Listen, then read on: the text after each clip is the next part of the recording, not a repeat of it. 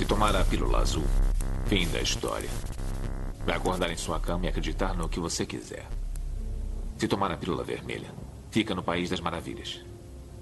E eu vou mostrar até onde vai a toca do coelho. Lembre-se, eu estou oferecendo a verdade, nada mais.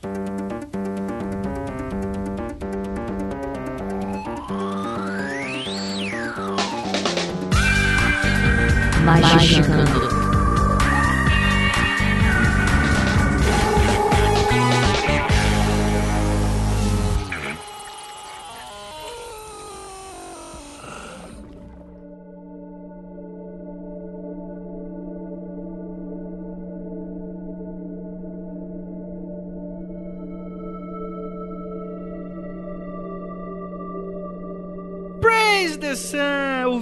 Magicando, está começando essa dose quinzenal de capirotagem. Hoje nos reunimos em volta de uma piscina inteira de cartinhas como qualquer programa da década de 80 da TV aberta. Tudo isso para comentar as loucuras e diabruras que nossos ouvintes andam cometendo por aí. Porque hoje, meus amigos, é dia dele, dia do Kleber. Então não adianta se esconder em nenhum abrigo. Eu sou Andrei Fernandes, escritor podcaster, e apesar de só ter amigo Kleber, eles têm que se virar para me tirar de casa e ainda pagar o Uber. Cara, é muito difícil rimar Kleber. Então desculpa aí, gente.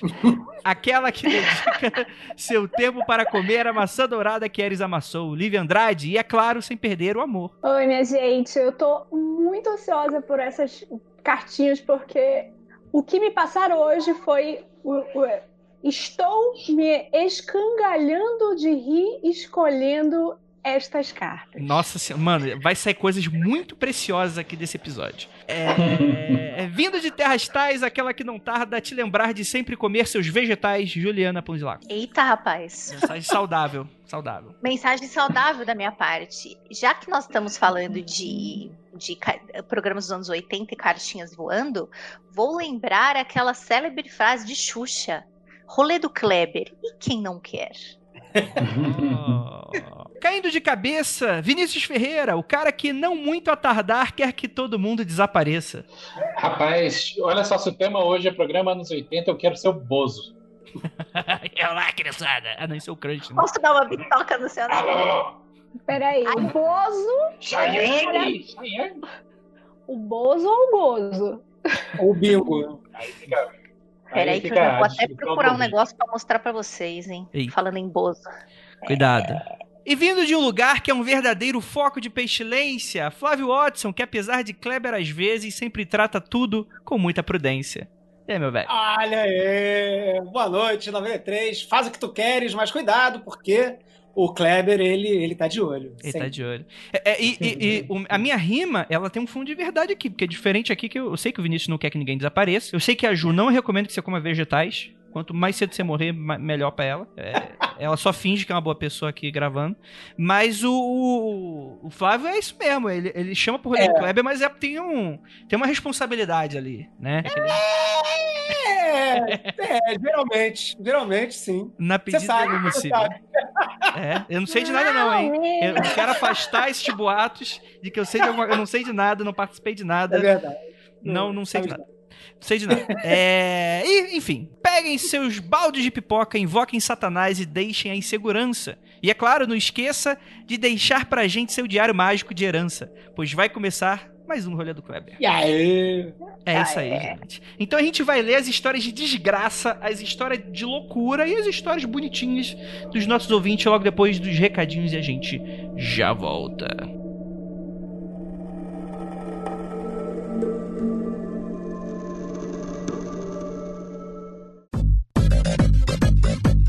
Chegamos em mais uns recadinhos do Magicando, meus queridos ouvintes e ouvintas. Tudo bem com vocês? Primeiramente, queria muito agradecer do fundinho do meu coração toda a sua audiência, seu carinho, seu apoio e também o interesse, né? Porque afinal de contas, além de você estar aqui sempre com a gente, Seja pra focar, seja pra saber o que, que a gente tá falando, seja porque você gosta da gente, seja porque você não gosta da gente, você tá aqui e isso nada mais é do que um grande motivo para agradecer e não apenas você, mas que também aqueles que é, estão com a gente financeiramente com pequenas doações que a gente tem a nossa campanha lá no Apoia-se, né? Que a gente abriu recentemente, o apoia.se barra magicando. Lembrando sempre que magicando é com CK, tá bom? É, gente, é, se você não efetua ainda o apoio ao financiamento coletivo do Magicando, mas você estava fazendo pelo do Mundo Freak, a gente recomenda muito que você já transicione para cá, para ficar tudo mais certinho, pra gente saber o quanto vocês são, o quanto de dinheiro tá arrecadando, pra gente até oferecer coisas melhores e maiores para o Magicando. A gente já se comprometeu com diversas metas e a gente já tá na sala de planejamento louco. Já saímos aqui com diversas propostas de coisas muito legais que vão começar a aparecer aí no feed de vocês. E começando pelo mês que vem, hein? Pra, começar, pra comer de conversa, não é mistério pra ninguém, a gente bateu o método Piruletas, ele está voltando e está voltando com tudo, cara. Sério, de verdade. Agora, e, e ó, eu dei uma olhada nas últimas, nos últimos temas que a gente tá planejando e, cara, vai ter muita coisa bacana aí no Piruletas pra vocês. Outra coisa é que a gente bateu a meta do Mascando semana. que, que, é que vocês estão com a cabeça? Eu tô chorando, tá bom, gente? Como é que vocês, que, que vocês estão com a cabeça? Rapaz, eu, meu Deus do céu. Claro que a gente vai entregar, porque afinal de contas a gente se comprometeu, então pau no nosso cu. Mas aqui, ó, a gente tinha batido a meta, depois a gente bateu a meta, e agora a gente bateu a meta com uma, uma certa largueza aí de, de batida, né? Então vai acontecer, tá bom? quando que vai acontecer. A gente pede pelo menos os de um a dois meses pra gente entrar mais ou menos no ritmo, porque a gente precisa se planejar. É, a gente pede também que é, tenha um pouquinho de paciência com relação a isso. Isso serve também, também pra gente ver, porque às vezes naquela animação, na empolgação, o pessoal vai coloca dinheiro, aí no mês seguinte o pessoal pensa, hum, por que, que eu tô dando dinheiro pra essa porra? E tira. Então, é, isso nada mais é também como uma, uma, uma média aí de segurança pra gente ver se realmente é isso que vocês querem, né? Às vezes, sei lá, né? A, a mãe de vocês fala, meu filho, esses amigos aí que oferecem para você droga e criminalidade aí, se afasta deles. Você fala, realmente, vamos afastar dessa galera. Mas sério agora, gente, brincadeiras à parte, cara, está saindo muita coisa legal aqui da sala de planejamento e a ideia é que o Magicando se torne ainda maior. Eu vou falar, inclusive, dar um spoiler aqui, caso você nunca tenha entrado aqui no nosso, na nossa campanha, a gente tem uma terceira meta, que é uma meta que a gente está perigosamente a 70% de bater. Ela, eu tô ficando, que é o Magic Yakuza, cara, que assim, é um nome fictício, hipotético, né? Não é esse o nome que a gente vai dar, mas seriam eventos do Magicando. É, serão eventos super simples, né? Não vão ser coisas grandiosas e tal, mas é alguma coisa que a gente tá, tava planejando para antes da pandemia começar, de encontros realmente físicos por mês, né? É, a gente, inclusive, tava com uma ideia, né, de gravações ao vivo liberada para ouvintes, né? Então a gente também tá estudando é, é, exatamente qual seria o tamanho disso. A gente colocou um valor lá que a gente acha que seria saudável e salutar e que a gente consiga fazer com uma certa margem de segurança o evento. Então fica aí também de incentivo para você. Caso você queira, você gosta muito desse nosso projeto, goste de ver gente falando bobagem, né? Se rolando nessa lama esotérica que vocês tanto gostam, né? E é isso, gente. E, e antes da gente ir pro episódio, eu gostaria também de dar um pequeno recado aqui da senhorita que é a senhorita, né? Senhorita Penumbra Livros, que é a menina ainda, a moçoila, tem pouquíssimo tempo de existência, mas que, cara, todo mundo olha pra menininha e fala: olha, rapaz, essa menininha aí tá só 10 da escola. Meu Deus do céu. É, é, conversei com o Vinícius com a Lívia. Eu falei: Ô, ô, ô, ô Vinícius Lívia, Sandy Júnior do Magicano. Cadê lá o projeto lá do Cripta da Penumbra lá que, que vocês prometeram lá? E como é que tá isso aí? Cara, Vinícius falou: Andrei, fica tranquilo. Hoje mesmo acabei de mandar o um e-mail para os nossos apoiadores. Para quem não sabe, o Cripta da Penumbra foi uma campanha de financiamento coletivo que, assim, para Penumbra isso é basicamente uma pré-venda, né? Que eles aprovam tudo, né? É, é, com vários livros que estavam esgotadíssimos e são super pedidos, né? Como, por exemplo, a, a, os dois livros do Kenneth Grant, né? Próprio 40 Servidores, o livro And Baralho, né? O próprio Libernu o próprio Princípio e Discórdia, que são livros muito pedidos e com. Gente, cara, é, pra começo de conversa. Leia o e-mail se você foi apoiador dessa campanha, mas você, ah, André, putz, eu não sabia, não apoiei a campanha, e agora? Nis acabou de me avisar que vai voltar para a loja da Penumbra. Então você vai lá para lojapenumbra.com.br é, e fica no, no, F5, assim, ó, no F5 o dia inteiro. Assim. Não tô falando que vai ser agora, Mas em breve, né? Alguns dias, talvez, mês que vem, talvez. Mas em muito em breve, Vinícius me prometeu que esses livros estarão. Eles só estão enviando para os apoiadores e terminando de enviar para todo mundo. Todo mundo recebeu recebeu? Aí ele volta para penumbra, porque obviamente quem ajudou no financiamento coletivo tem a prioridade aqui nesse caso. Né? Vai ser entregue mais rápido, né? E com aquele valor especial que vocês já conhecem, né? Por isso que é sempre bom vocês escutarem Magicando e, e ficarem de olho na, nas newsletters, né? E nos vídeos da Penumbra Livros e por aí vai, né? Inclusive até porque, tipo, teve diversas recompensas exclusivas para apoiadores, tipo PIN, marcador de página, porta-cartão, um monte de coisa que é só para quem vai apoiar a campanha, tá bom, gente? Isso não vai estar no site da Penumbra e tal, isso vai ficar a critério realmente exclusivaço pros apoiadores, mas você ainda pode ter os livros, isso que é o legal. E cara, 40 servidores e baralho, eu sei que tem uma galera procurando, meu Deus do céu, aproveita que vai estar tá de volta, gente. E é claro, também, né, não prometo nada, mas posso, vou conversar com o senhor e senhora Penumbra, uma promoção, quem sabe aí no próximo Magicão talvez tenha uma promoção aí para você. Não vou garantir nada, mas vou, vou falar, pô, os ouvintes do Magicano estão merecendo a promoção. Porque eu, eu tô, tô, tô, fe tô feliz com. Eu vou até, até, Fala até isso bem baixinho assim. Eu tô feliz com os ouvintes do Magicano. Às vezes dão dor de cabeça. Às vezes não escutam o que a gente falou. Às vezes falam uma bobagem, né? Às vezes escutam uma parada, faz outra parada, né? Mas no geral, no geral, é uma experiência super positiva que temos com vocês, nossos queridíssimos ouvintes, que a gente sabe que vocês também gostam de apanhar um pouquinho também, né? Existe essa, esse sadomaso gostoso do ouvinte do Magicando adorável, né, gente? Então é isso, bora para esse episódio que ficou divertidíssimo. E lembrando, siga as instruções corretamente que eu vou dar agora para você ter a sua história lida aqui no rolê do Kleber. Cara, sério, vocês vão adorar esse episódio. Então é isso, bora lá e espero que vocês adorem.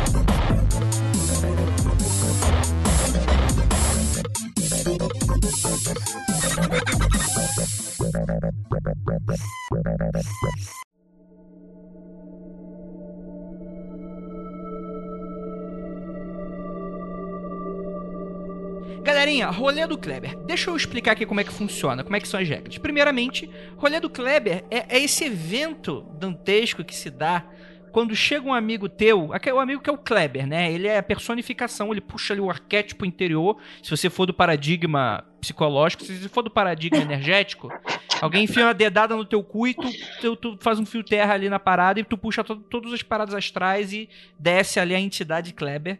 E aí, ele é aquele cara que ele vai te levar pro mau caminho e tal. E, e esse é, é, o Classic Kleber e tal. Mas é claro que aqui no rolê do Kleber a gente entende, não é apenas você ir fisicamente para os lugares, mas são situações muito inusitadas que a magia te proporcionou e te colocou em lugares diferentes, mesmo que esses lugares não sejam físicos, né? Que sejam situações inusitadas ou que você gostaria de contar e compartilhar com a gente.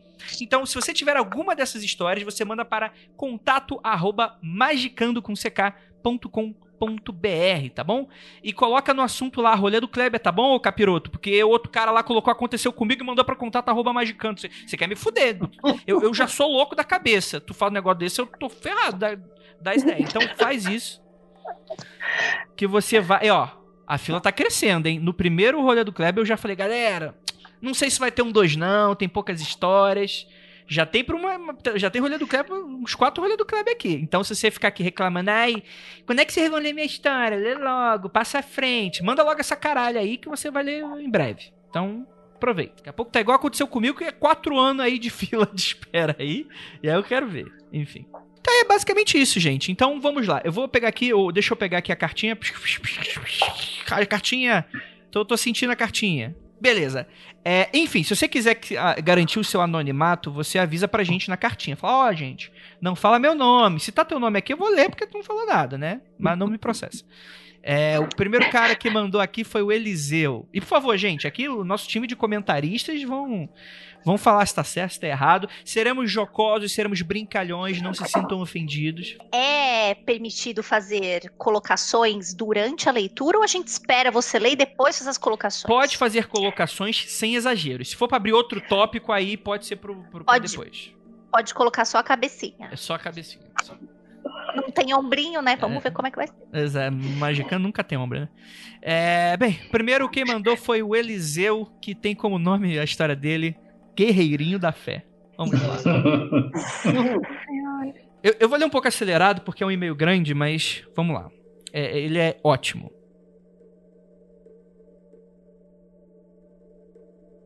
Há algum tempo atrás eu estava tendo óti- ótimas experiências com o Santo Daime. Começamos bem.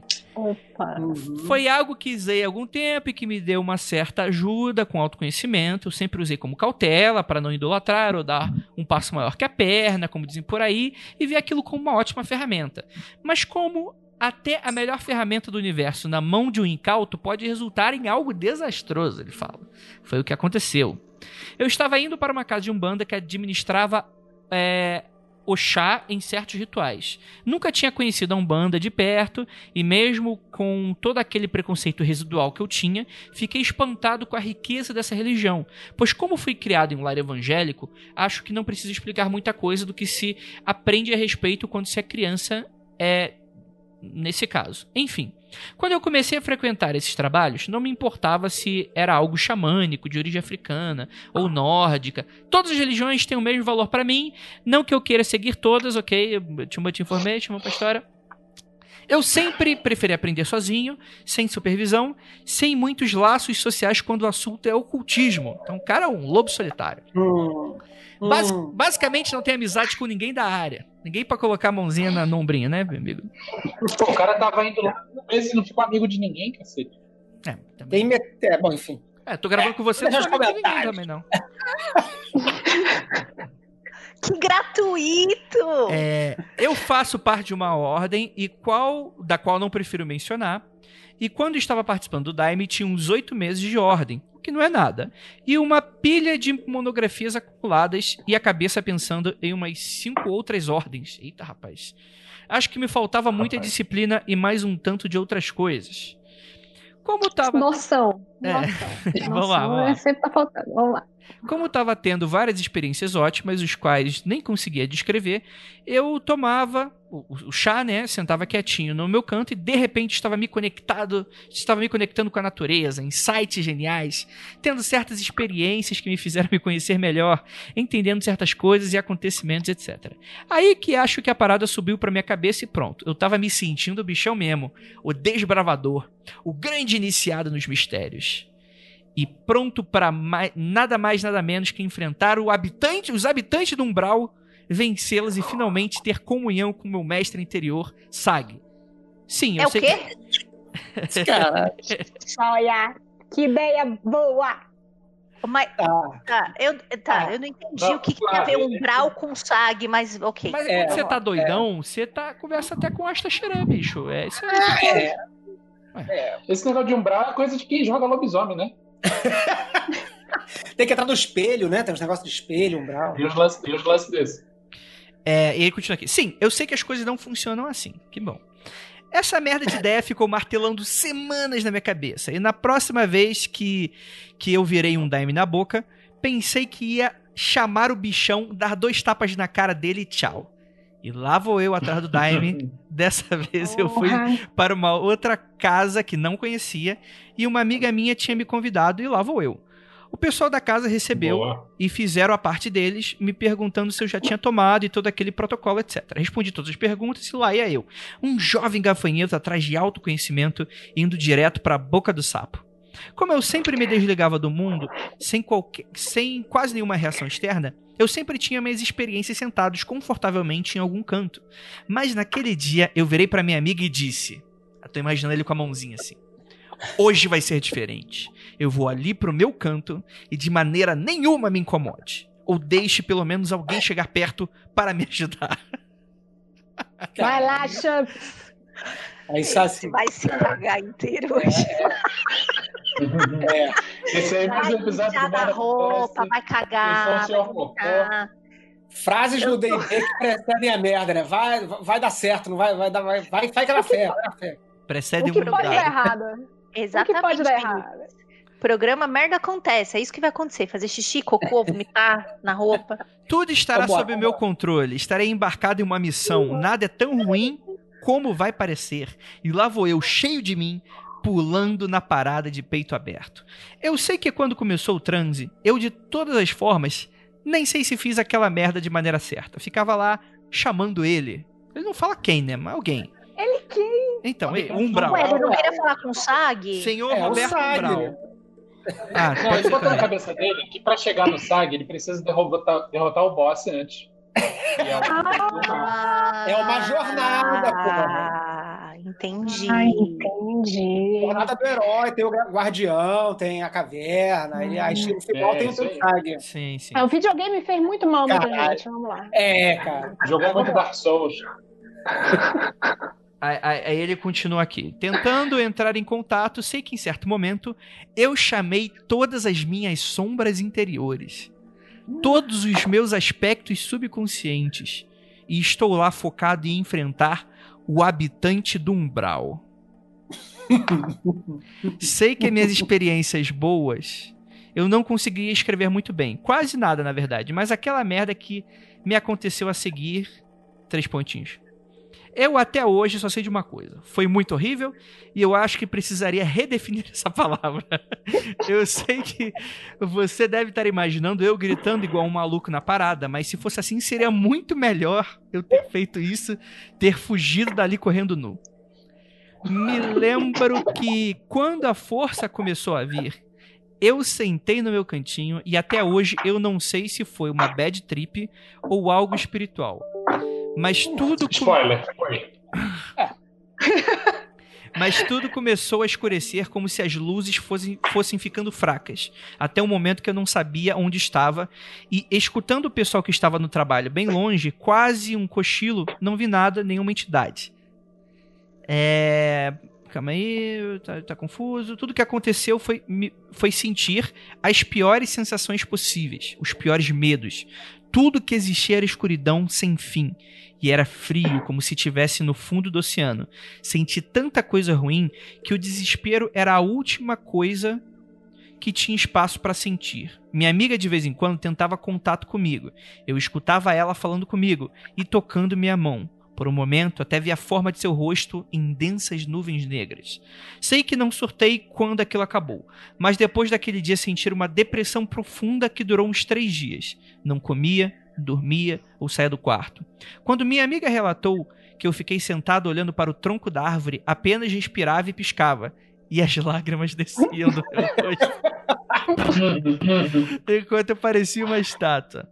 O pessoal da casa, em certo momento, veio até mim, e é claro que a minha fiel escudeira estava lá para defender a minha brilhante ideia de ninguém me puxar de volta. O pessoal até insistiu, mas ela estava lá para dizer: relaxa, ele sabe o que está fazendo. ele é introspectivo mesmo, e por aí vai. Super. Maravilhoso. Sei de uma certa hora quando estava voltando. Voltei a ver o mundo físico com meus olhos, mas não conseguia falar ou me mexer. E tudo que eu queria era olhar para alguém para ver se alguém me tirava daquilo com um chacoalhão ou um balde de água fria. Meu medo era ficar presa ali para sempre. Mas ainda bem que em certo momento eu olhei para ela e foi lá, e ela foi lá e me levantou sutilmente pelo braço. Agi normalmente, mas não foi preciso esforço. Eu, de certa forma, não conseguia falar sobre experiências, mesmo com ela. E um outro rapaz que ficou um tanto curioso perguntaram como foi e eu apenas disse que era intenso e que não tinha como descrever. Como foi? Uma viagem maravilhosa. Até Foi uma hoje, Merda! até hoje eu não sei se servi de pilha para alguma entidade ou se foi apenas viagem ou se realmente eu consegui contato com o que queria e tomei aquela bela surra. Se tiver alguma explicação ou ponto de vista, gostaria de ouvir. Nunca compartilhei isso com ninguém. Sei que posso. E resolve compartilhar com quantos mil downloads por programa, Andrei? Gostei. É, rapaz. É, mas ele tá compartilhando pelo menos com gente que tem uma visão de, de mundo que não vai achincalhar ele dizendo, ah, isso não existe. A gente vai achincalhar ele ele por faz outros parte de uma motivos. ordem. Ele faz parte de uma ordem e não tem amigos, né? É, é, pois é, que ordem é essa que não tá te dando amigos, né? Tá, tá. Bom, enfim, mas vamos Tá terminar. errado aí. Tá errado aí, vamos lá. Ah, É basicamente isso. Sei que posso parecer presunçoso, mas não me arrependo. Acho que aquilo foi essencial para baixar minha bola e mostrar que minhas teorias não valem nada. E que se eu quiser testar alguma coisa, é bom ter com quem conversar, seja um círculo de amigos, ou uma ordem, ou um tutor. Acabou. É, é- é a vida ensina, né? A vida, né? Essa coisa maravilhosa que te dá tapa na cara. Fale, Vinícius. A peia, né? Também, essa coisa Nossa. maravilhosa. um complemento importante, né? O Andrei cortou os dois últimos parágrafos, mas ele termina dizendo que hoje ele tá bem. Ah, Que isso é, isso é importante. Isso é importante. É bom, é bom, é bom. Fico feliz que você esteja bom. É, é, é, eu, só- uma coisa que me ocorreu aqui, cara. Assim, eu, eu tenho uma experiência muito ruim com, com o Daime, né? Eu acho que já contei isso algumas vezes. Eu tomei uma vez e tive uma bad vibe, nada parecido com o que esse cara teve, mas enfim, outra história. Mas, enfim, o que ele conta aqui é, me lembrou muito experiência de paralisia do sono. Uhum. Vocês já tiveram paralisia do sono? De que você Já. fica travado e, e- e não consegue se mexer e tudo que você quer. Porque tudo que eu queria quando eu tinha paralisia. Eu tive paralisia do sono várias vezes. Muito, muito, muito. Hoje eu não tenho mais, não, mas já tive bastante. E tudo que eu queria, brother, quando eu tava lá parado, era que alguém viesse me chacoalhasse, porque eu sentia que eu tava travado. E, Uhum. e- e- e se alguém viesse me puxar pelo braço, eu ia destravar. E me lembrou muito isso. Fiquei pensando, será que esse cara não ativou um esquema similar aí? por- pelo motivo que fosse, enfim. Um esquema de paralisia do sono, ele ficou lá, crack, travadão na escuridão, porque é muito parecido com a, com a experiência Uhum. que eu tive. Parece que sim. Eu já, eu já tomando chá, fiquei numa situação de não conseguir me mexer também. Aí. Mas por sorte eu tava tendo uma, uma onda boa, não ruim. É, Imagino que se eu estivesse virando numa parada ruim, ia ser muito merda não conseguir mexer. Né? Ele chamou a parada ruim, né? Ele ficou Exato. pensando em coisas, tipo assim, vamos Pô, desafiar coisas para poder chegar no SAG. Então ele ficou pensando em coisa ruim. é, pois é. Aí, Outro dia eu outro elemento aí que a gente não tá falando. Fala, Flávio, desculpa. Não, não, eu só, só ia falar que outro dia eu tava discutindo, não sei se no Twitter, ou sei lá onde, que esse negócio de SAG virou, virou uma parada da, da moda, né? Todo mundo fala de SAG. E é tipo assim, né? O cara que elaborou essa porra de SAG botou dentro de um esquema que é um caminho do cacete, assim, tipo, pra chegar no, no, no, no- no- cara lá. E aí a galera acha que toma Daime, se concentra e vai chegar no SAG. Eu acho uma ideia meio doida, né? Porra, mas tudo bem, mas enfim, né? O Enfim. pessoal pensa que é cheat code, né? O, o, É, rola um. Rola o um... Daime é cheat code. Desculpa, fala aí, fala aí. Eu acho que tem um elemento aí que a gente pode estar negligenciando, que é ele sempre tomava numa determinada casa e dava bom. Deu ruim justamente numa vez que ele foi em outra casa. Ah, então existe a possibilidade aí, é. de chá merda ou ambiente merda. Não, mas calma Sim. aí. Mas aí ele fala que, tipo assim, as pessoas da casa não estavam lá indo ajudar ele, mas foi evitado.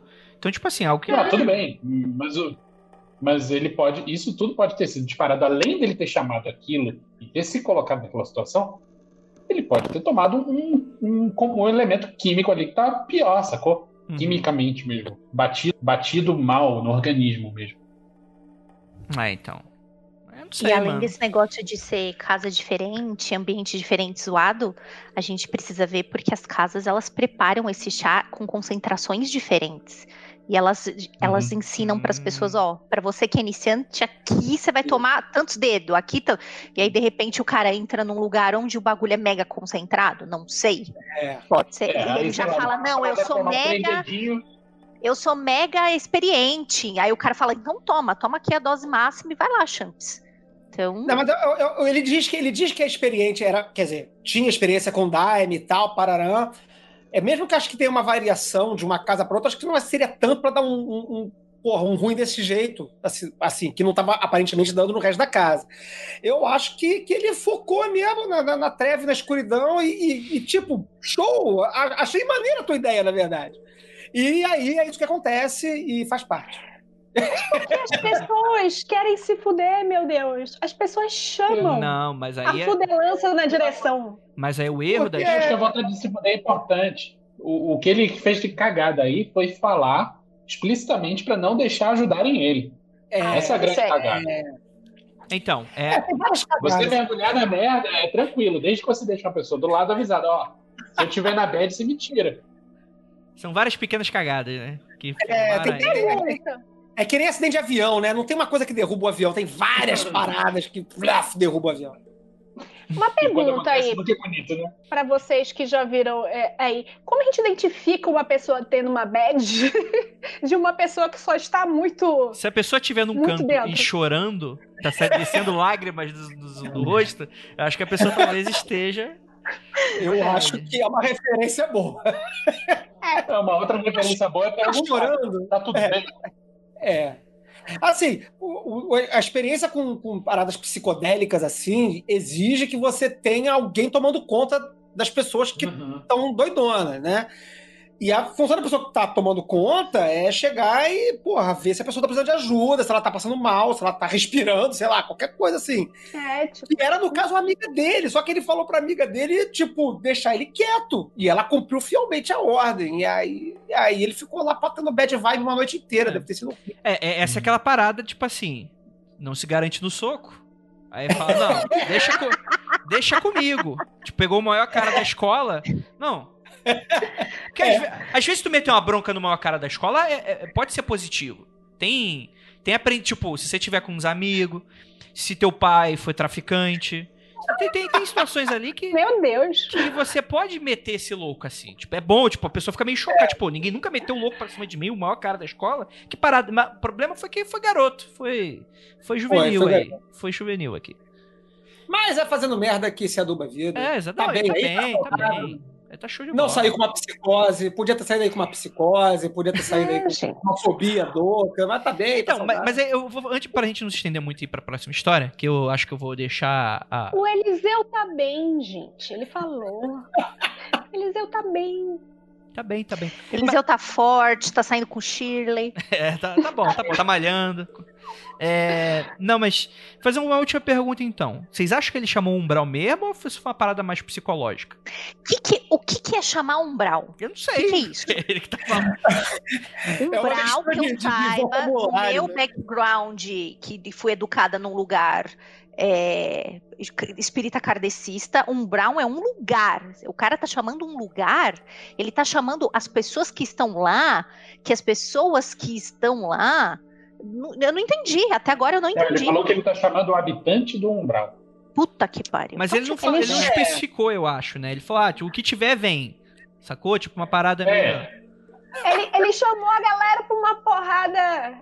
25 minutos de porrada na amizade. Foi isso. É, E, tipo, 25 ia ser vantagem. Aparentemente foi a noite toda, porque essa porra de, de, de Daime, quando eu fui e fiquei fudido lá do, do, do Bad Trip, aquela parada não tinha fim, brother. É, é- é a noite inteira você ali que aquela merda não acaba nunca. É horrível. é 6 horas, 8 horas, depende da, da parada. Não tem ombro, não, meu amigo. É, é só desgraça. Não tem ombrinho. Até ombrinho, é tudo de uma Não, vez só. Mas eu fiquei, porque às vezes, por exemplo, é, será que teve alguma. Tipo assim, quando ele tá. Independente do que veio e tal, tipo. Será que de Uhum. fato veio alguma coisa? Ou porque tem muito dessa coisa dentro do paradigma psicológico, de, tipo assim, o cara falou aqui que ele, ele queria chamar o subconsciente dele, a- a- tipo. a- As coisas que estão ali dentro, sabe? Não, mas as coisas negativas, eu quero enfrentar essas paradas. Será que não foi Abriu as algo- gavetinhas. É, ele abriu as gavetinhas que ele, just, ele geralmente não abre, que ele sabe que tem as coisas merda, e ele abriu tudo de uma vez, porque ele chamou de uma vez. Então vamos abrir todas, vamos abrir todos os problemas que eu tenho, vamos abrir todas as sombras de uma vez. Aí é foda, né? Cê, É. cê- Eu, eu tô com a Ju. Eu acho que independente do paradigma psicológico, energético, espiritual, o que quer que seja, é, assim, se a gente falar um negócio técnico aqui, assim, tipo, magicamente técnico, ele fez uma, uma invocação, um trabalho de invocação completamente sem direção nenhuma, tipo assim, pra... Galera, tipo assim, ele, ele, ele chegou no meio do, do- da floresta bizarra, do escuro, acendeu uma lanterna e esperou as mariposas chegar tudo em cima, montou em cima dele.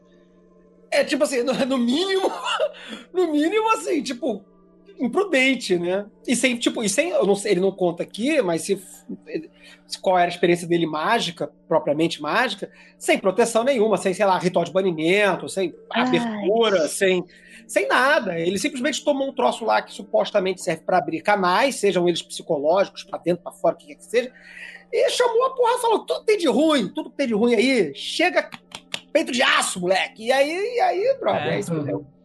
E o peito não era de É, e ele, ele, ele não falou de nenhuma entidade em particular. Ele falou Sim. que vieram. Pois é, é que as falando. Ele falou, tipo, com, com um negócio ruim assim.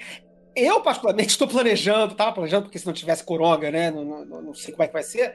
Tava planejando com os amigos um, um- um lance parecido. Eita,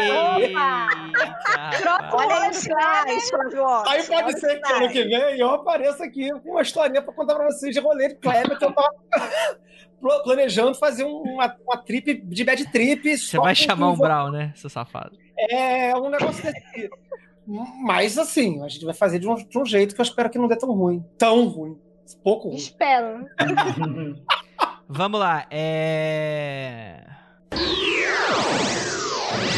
Nossa, nossa próxima história, nosso próximo caos, nosso próximo rolê do Kleber se chama Brincando com Balor. Balor. Meu Deus. Quem mandou a história foi a Alice.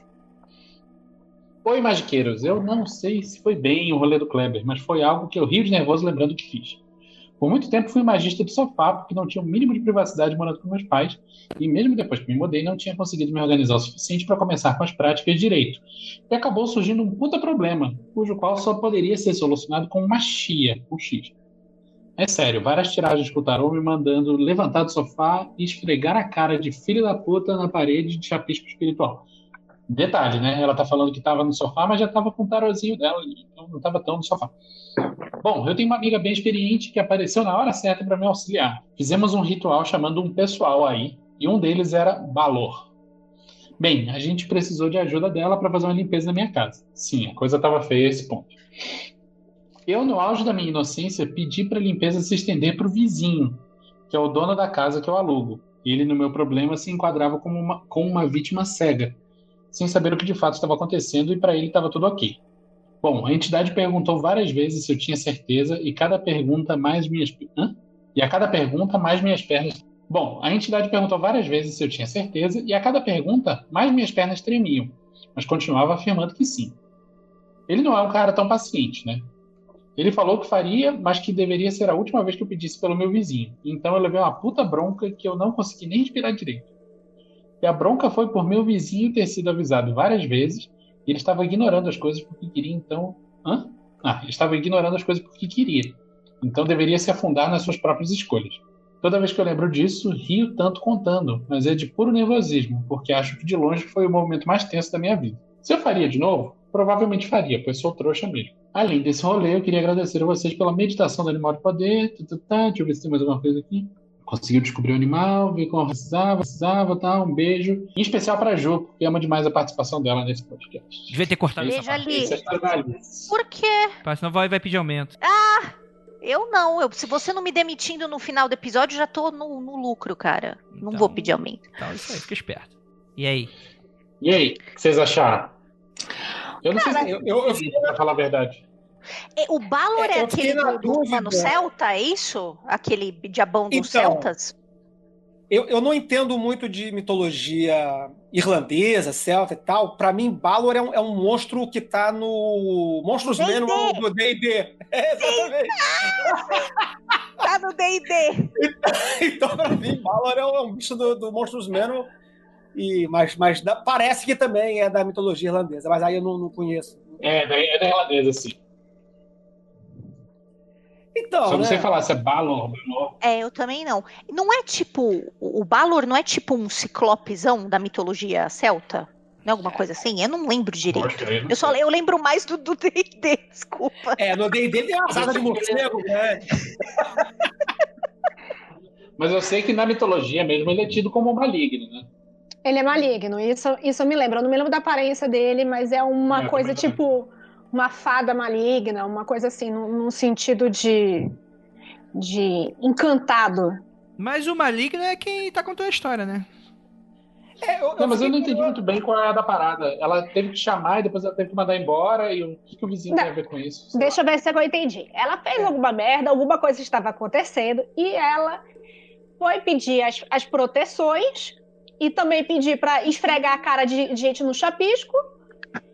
E, e ela quis estender a proteção que ela estava pedindo da casa dela para o vizinho, que era o, o, o, o, senhorio lá dela, que alugava a casa. O negócio é que ela levou um puta pito, ela levou um esculhambo da entidade. Achei essa entidade desaforada, pô. Pô, também, né? Porra, vizinho. Ah, Mas também, também, também ela foi abusada, né? Tipo, tô, tô te pedindo, tô te interrompendo aqui, mas aqui. Faz um favor pro meu chapa aqui do lado, pra ver se ele diminui meu aluguel, sei lá.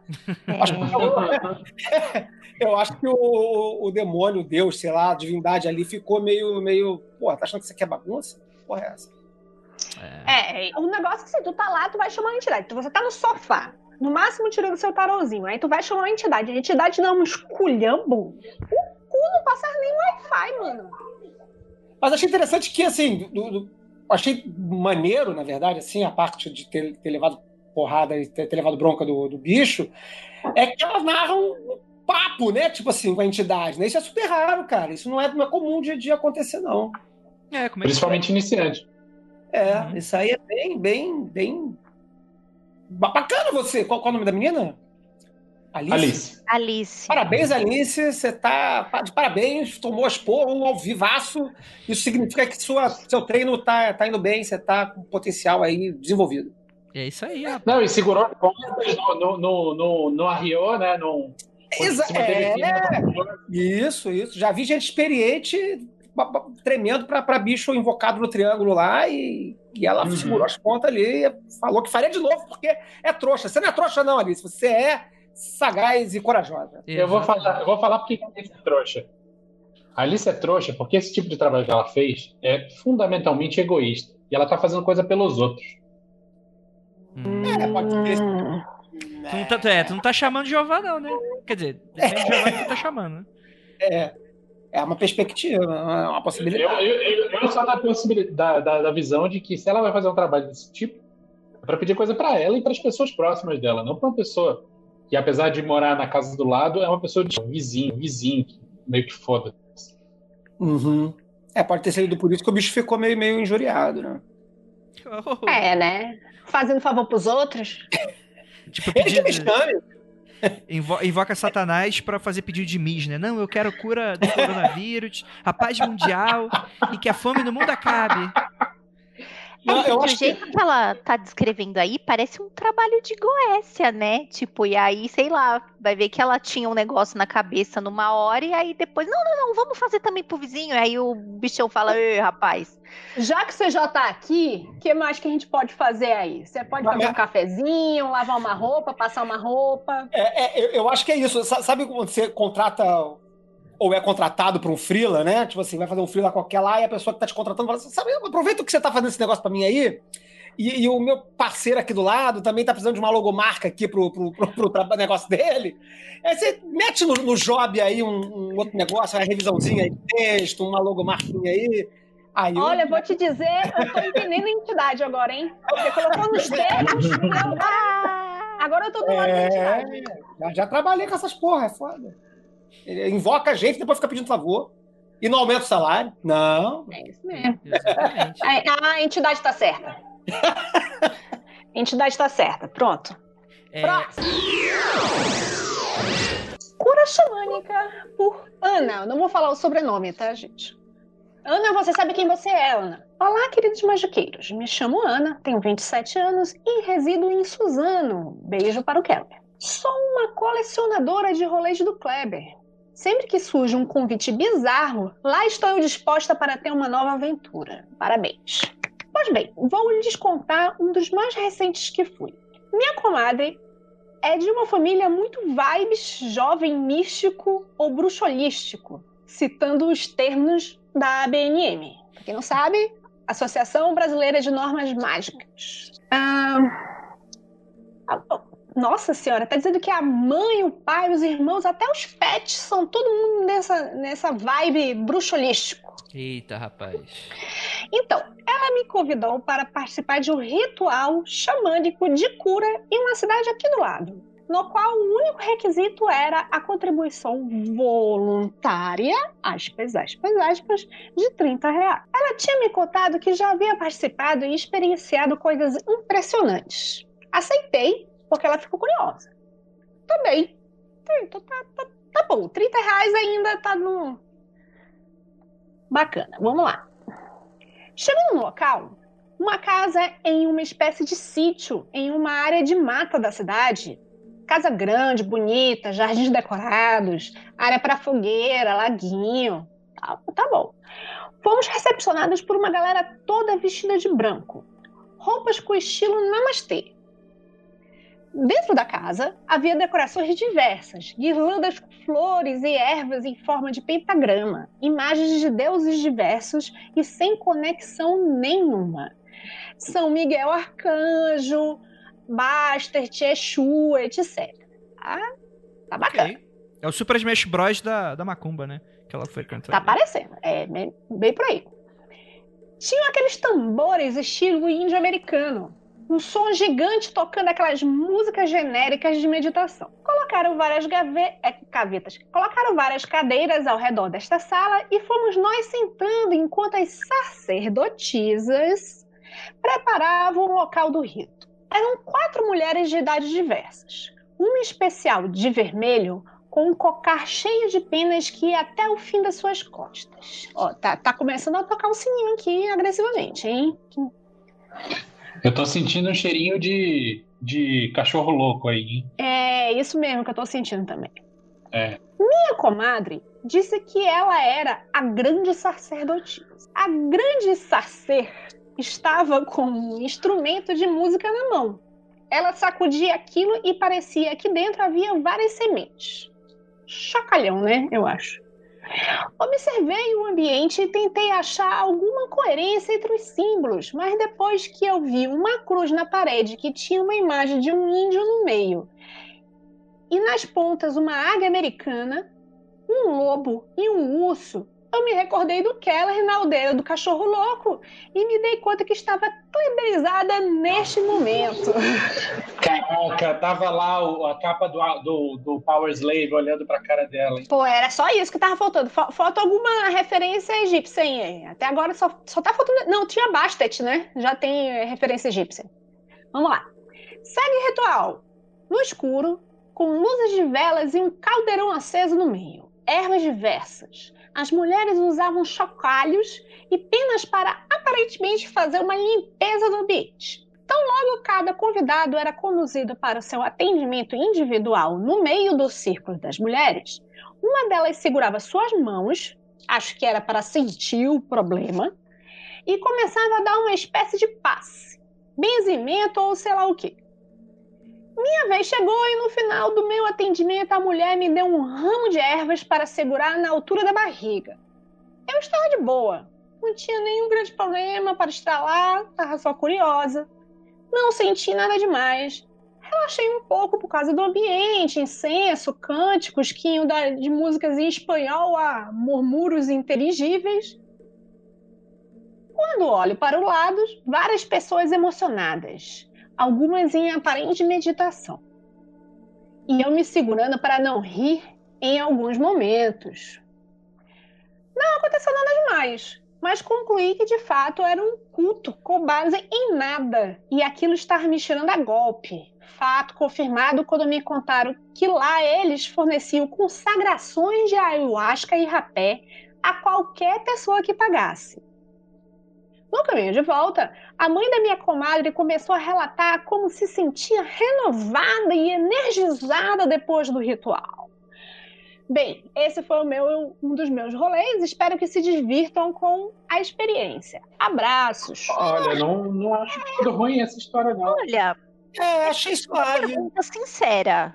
Os lugares que com a, a- é, ayahuasca e rapé, por um acaso tem algum que você participa de graça? Desculpa, Eu- o que eu fui aqui no isso não é Rio. prova de nada.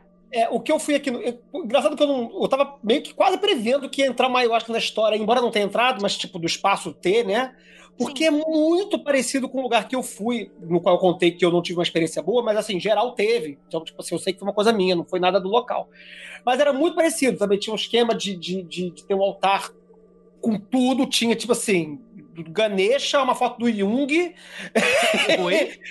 É, é, é, real, Mas real, isso tem real. um propósito, Andrei. Tinha, Depois tinha eu o falo, Ganesha. É, tinha, tinha o Crowley, porque o cara que pilota lá já teve um lance com, com o Telemann no passado, hoje não está mais conectado com, com o trabalho telêmico em si, mas o cara já surfou essa onda há anos, muitos anos atrás. Então tem um cantinho lá, tem uma foto do Crowley, tem uma foto do Jung, tem coisa do Ganesh, tem uma estátua do Preto Velho, tem, tem tudo, puta altar gigantesco. E o mesmo esquema também. Aí tem uma bandinha que toca música, tinha um maluco com cocar, mesma coisa, mesma coisa. Só que era um, no caso, quando eu fui, era, um- era um cara, acho que era até gringo, francês, sei lá, que usava cocar, tocava teclado e tal, muito parecido. E aí tinha, rolava comunhão com, com ayahuasca, e no final do- da noite tinha lance de rapé também. E, enfim, embora eu não tenha curtido a experiência, a galera que foi comigo curtiu e todo mundo também tava ali curtindo pra caralho, assim, tal, tipo assim, tipo, ok, paguei lá a grana lá, a contribuição de manutenção da casa, E, tipo. 30 reais não é um- uma coisa. É um valor primitivo, né? E outra coisa, gente, esse lance de você chegar numa dessas casas e ter esse monte de figuras que pra você você fala, gente, que choque de egrégora do caralho. Isso é feito de propósito, é para já que o lugar se vende como um lugar eclético, não é esse termo, mas me fugiu da cabeça o outro, Ecumênico. Ecumênico, obrigada. É, isso é para fazer qualquer pessoa que chegue naquele lugar, que ela olhe para algum lugar e ela Uhum. fale assim, putz, eu reconheço aquilo. Aquilo para mim é uma imagem que traz tranquilidade, é uma imagem que me traz segurança. Então assim, é, é- eu não, assim, eu realmente não tô entendendo. Ela ter rido, tudo bem, você tá liga- lidando com o Galvão Bueno da sua experiência, você pode não ter vivido nada eh, nesse lugar, mas as pessoas que estão lá, elas precisam disso aqui, gente. É desse tiquinho de carimbó, assim, para possibilitar uma, uma, uma coisa mística. E isso não desautoriza nada. E, de novo, cobrar para ayahuasca e a pé, gente, isso é caro, isso custa caro, e isso precisa. Ninguém dá isso de caridade, não. Então, assim, eu realmente não entendi qual é a parte do. Ah, esse lugar é zoado. Eu acho que Não, ela eu ficou, entendi, eu entendi. Eu acho que ela ficou pode pensando muito no Renato do Ke- o relato do Keller, do cachorro louco, né? O, É. o relato do Keller é aquele negócio. Você tá numa situação que tu tá falando assim, eu não sei se eu acredito nisso ou não, não sei se eu acredito nisso ou não. Aí tu olha pra um lugar É. e tu pensa no cachorro louco, aí pronto, foi tudo pro pro dedéu, você É. fica rindo o resto da Se você não noite. foi tocado, também tá de boa. Tenta outro lugar, vai em outro lugar. Se você não, não, não possibilitou nenhuma, nenhum acesso a alguma coisa que você queria, que você foi atrás. E também não adianta você ir lá bonitão, né?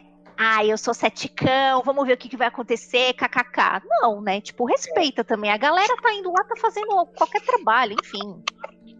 É, mas Acho ela meio foi lá louco. sem nenhum apego emocional, né? Ela foi sem É ter verdade. nenhum problema. Foi uma parada de cura sem ter uma parada pra curar. E, obviamente, é, ela foi lá e ficou prestando atenção na experiência. A, a mãe da, da comadre dela, né, sei lá quem foi que acompanhou ela, que voltou dizendo que, nossa, foi super legal, era uma pessoa que provavelmente tinha algum problema, pagou por isso, teve o envolvimento de estou pagando por essa porra, é bom que funcione. E chegou lá e, como a Ju falou, se sentiu abraçada por tudo aquilo ali. Algum símbolo deve ter falado com ela. E, e todo o ambiente né, da, da música, da- das pessoas serem acolhedoras, das sacerdotisas fazendo a parada, e do escurinho, de aceso, aceso, um eventual cheiro no ar de incenso, alguma coisa. Isso tudo torna a experiência agradável. E a pessoa que está precisando só de um empurrãozinho para sentir, me- sentir melhor, vai sair se sentindo melhor. Então, por mais que não seja genuíno do ponto de vista de cura xamânica, eu acho que mal não vai fazer. Então, A e aí eu trago. Seja nervosa, né? E que tipo de, que tipo de, de mensagem é passada nesse culto? Exato. Mas aí eu trago outro questionamento que eu sempre falo. É, o que é que te possibilita a cura e a experiência mística? É o lugar onde você tá ou é você mesmo? Teve um monte de gente que conta, apesar de toda a merda que o João de Deus fez, de todo mundo que ele mandou pro hospital, porque ele usava aquela coisa de ficar raspando o olho dos outros, e mandou. Tem gente que até hoje fala o pé e fala assim: olha, eu tenho aqui um exame de que eu tinha tal coisa, esse aqui foi o exame depois, eu não tinha mais. E aí eu falo: essa cura vem de dentro da pessoa. Ela acha que existe um meio, foi canalizado por alguém, mas era só o que ela precisava. Tá tudo dentro Mas aí dela. é muito bem Não. aplicado, né? Sim, sim. Mas assim, a- a- eu fico sempre pensando que todos esses lugares, eles são só um, um- um lugar bem preparadinho para você acordar algo que tá dentro de você, cara. para você movimentar alguma coisa que tá dentro de você. Tipo. Então, se não movimentou, vai em outro lugar. Então, tipo, larga a é- mão. É, tipo, assim, a, a minha risada, na verdade, foi com relação ao Jung, né? Porque eu falei, caralho. Por isso que o brother não Foda é, não, é, não, é, não, é, não é respeitado na academia, né? Tipo, o cara tá de santo em terreiro do- dos outros. Fuder. Isso aí é, não, isso aí é zoado pra caralho. Não. Essa parte é. Agora, esse No- lance no- do. Esse Não, você vai falar que no meu caso do, do Jung é porque o cara que comunga a parada lá no, no, no que eu vou, no que eu fui, ele é psicólogo, então eu acho que ele que meteu lá o cara. É, tu- cara, ok. Mas é, é muito. Não, não, é não pra, mim, é- pra mim não vai entrar na minha cabeça, não. Nem fudendo, mano. Jung de Santinha ali não, não, não, não rola pra mim, não. Mas, mas assim, é. Ok, dá pra entender. de papelão, irmão do AS de papelão. E do... Eu, eu- acho que o que incomoda nesse tipo de coisa é esse lance do ecumênico. Porque às vezes, a primeiro, a pessoa fala, pô, o lugar é foda. Aí a, a menina já foi cheia de expectativa. Então, tipo assim, se a minha vida não for mudada. Às vezes eu tenho isso, por exemplo. Se, eu- se eu, se eu repetir a parada e a minha vida não for mudada, não vale, né? Tipo, ah, é fake, tá na cabeça dela, enfim. Eu, eu tô falando, eu tenho isso, tipo assim, da expectativa. Às vezes vai lá, é foda e. É, não tem nada. Ok. Outra coisa aí é o fato de achar que cobrar é um problema. O problema de cobrar é quem tá cobrando 5 mil reais a vela. Que tem, Uhum. Exato. né? Isso aí. Agora, tipo assim, o pessoal Exato. cobrar 15, 30. Tipo, a ma- man- e mano, não se engane, a maioria desses lugares, tipo assim, é uma doação. Mas, tipo assim, é porque não pode, por lei, você. Tipo, acho que tem, tem lei de curandeirismo, então não pode simplesmente chegar e cobrar. Então, tipo assim, é, é sugerido uma imposição. E é entendível, né? Porque os lugares precisam de sobreviver, né? Mas o, o, o que é Eu vou te interessante. perguntar, quanto que, é- quanto que você paga pra ir no cinema, Andrei? Quanto que eu pago? É, no Pirate Bay É. de graça. Não, mentira, mas é caro pra caralho. É, Então você pode botar o vídeo no YouTube do, do Xamã batendo tambor também. Não, mas sim, mas claro, sim, a pessoa precisa levar em conta isso, mano. Tipo, é que tem muito dessa cabeça cristã da gente de que a gente não pode cobrar. tem que ser de graça, a cura tem que Gente, ser de não graça. é assim, gente. Não é assim, tipo, Claro as que pessoas têm não. trabalho, as- não é assim. Tipo assim, se- Não, e a casa, a casa tem necessidade de manutenção, né? Quer dizer, tipo assim, tá, tá falando que é um espaço X lá. Tem que pagar conta, tem a água, tem que comprar os materiais que faz a, a, a, a ayahuasca, que eu não sei quanto é que é, mas não deve ser de graça, o cara não planta o cipó no, no quintal dele. Tem, Não. tem, com certeza, tem um custo disso. É, tem o custo de manutenção da casa, de conserto, enfim.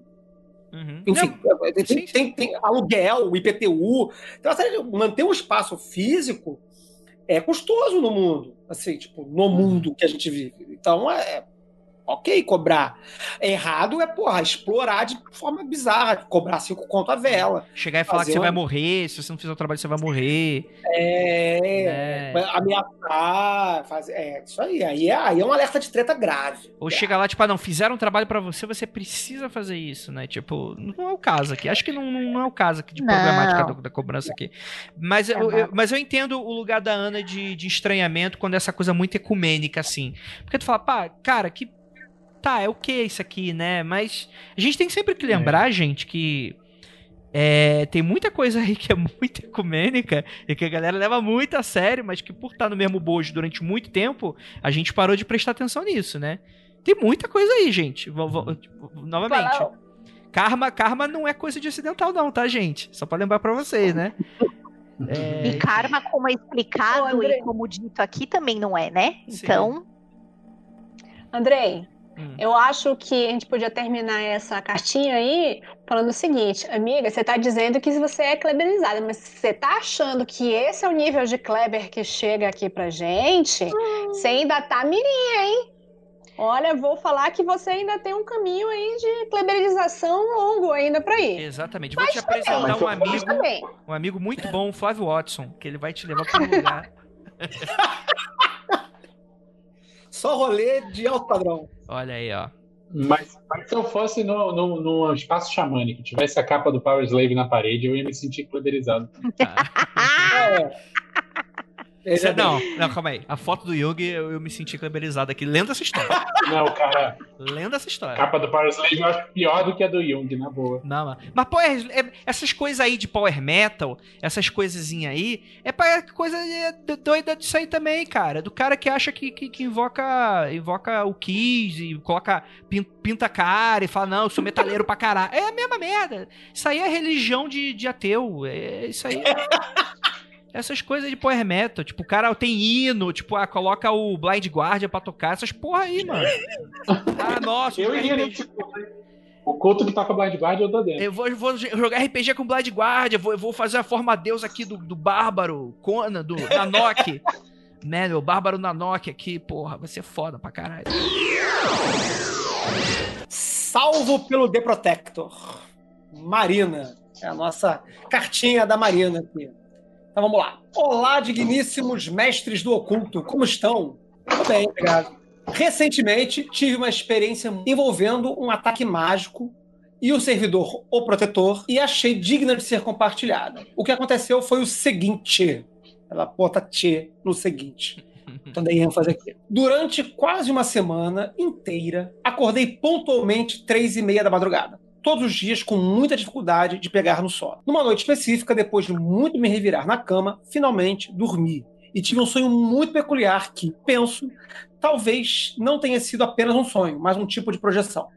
Fui parar na casa de uma pessoa bruxona que eu sabia estar trabalhando com uma entidade bem agressiva e aparentemente sem banimento.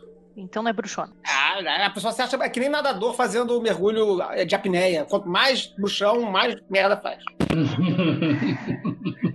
é... A testa da fé.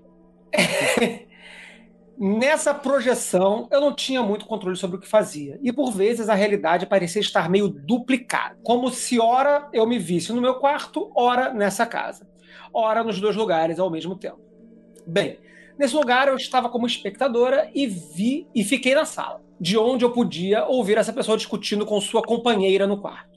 Ela saiu, se sentou no sofá e eu fiquei observando até que algo pareceu saltar em mim e me lançar de volta no meu quarto. Senti como se tivesse levado um empurrão, um golpe no peito que me tirou todo o ar. Quando caí na minha cama, começou uma paralisia do sono, onde eu conseguia ver e sentir algo drenando minha energia. Eita. Eita é por minha conta. Grifo do leitor. é, é aquela coisa agradabilíssima. Você tenta se mexer, gritar, acordar e nada. E ainda tem o bônus de ter algo assustador te atacando. Só que, nesse, só que esse ataque durou muito pouco, durou muito pouco. Questão de segundos. Veio a imagem do servidor protetor na minha tela mental e assim que ele apareceu foi como se a ligação que eu tinha com aquela outra entidade fosse completamente rompida. Instantaneamente, comecei a acordar e consegui me mexer. No dia seguinte, meti um banimento e agradeci ao servidor pela proteção.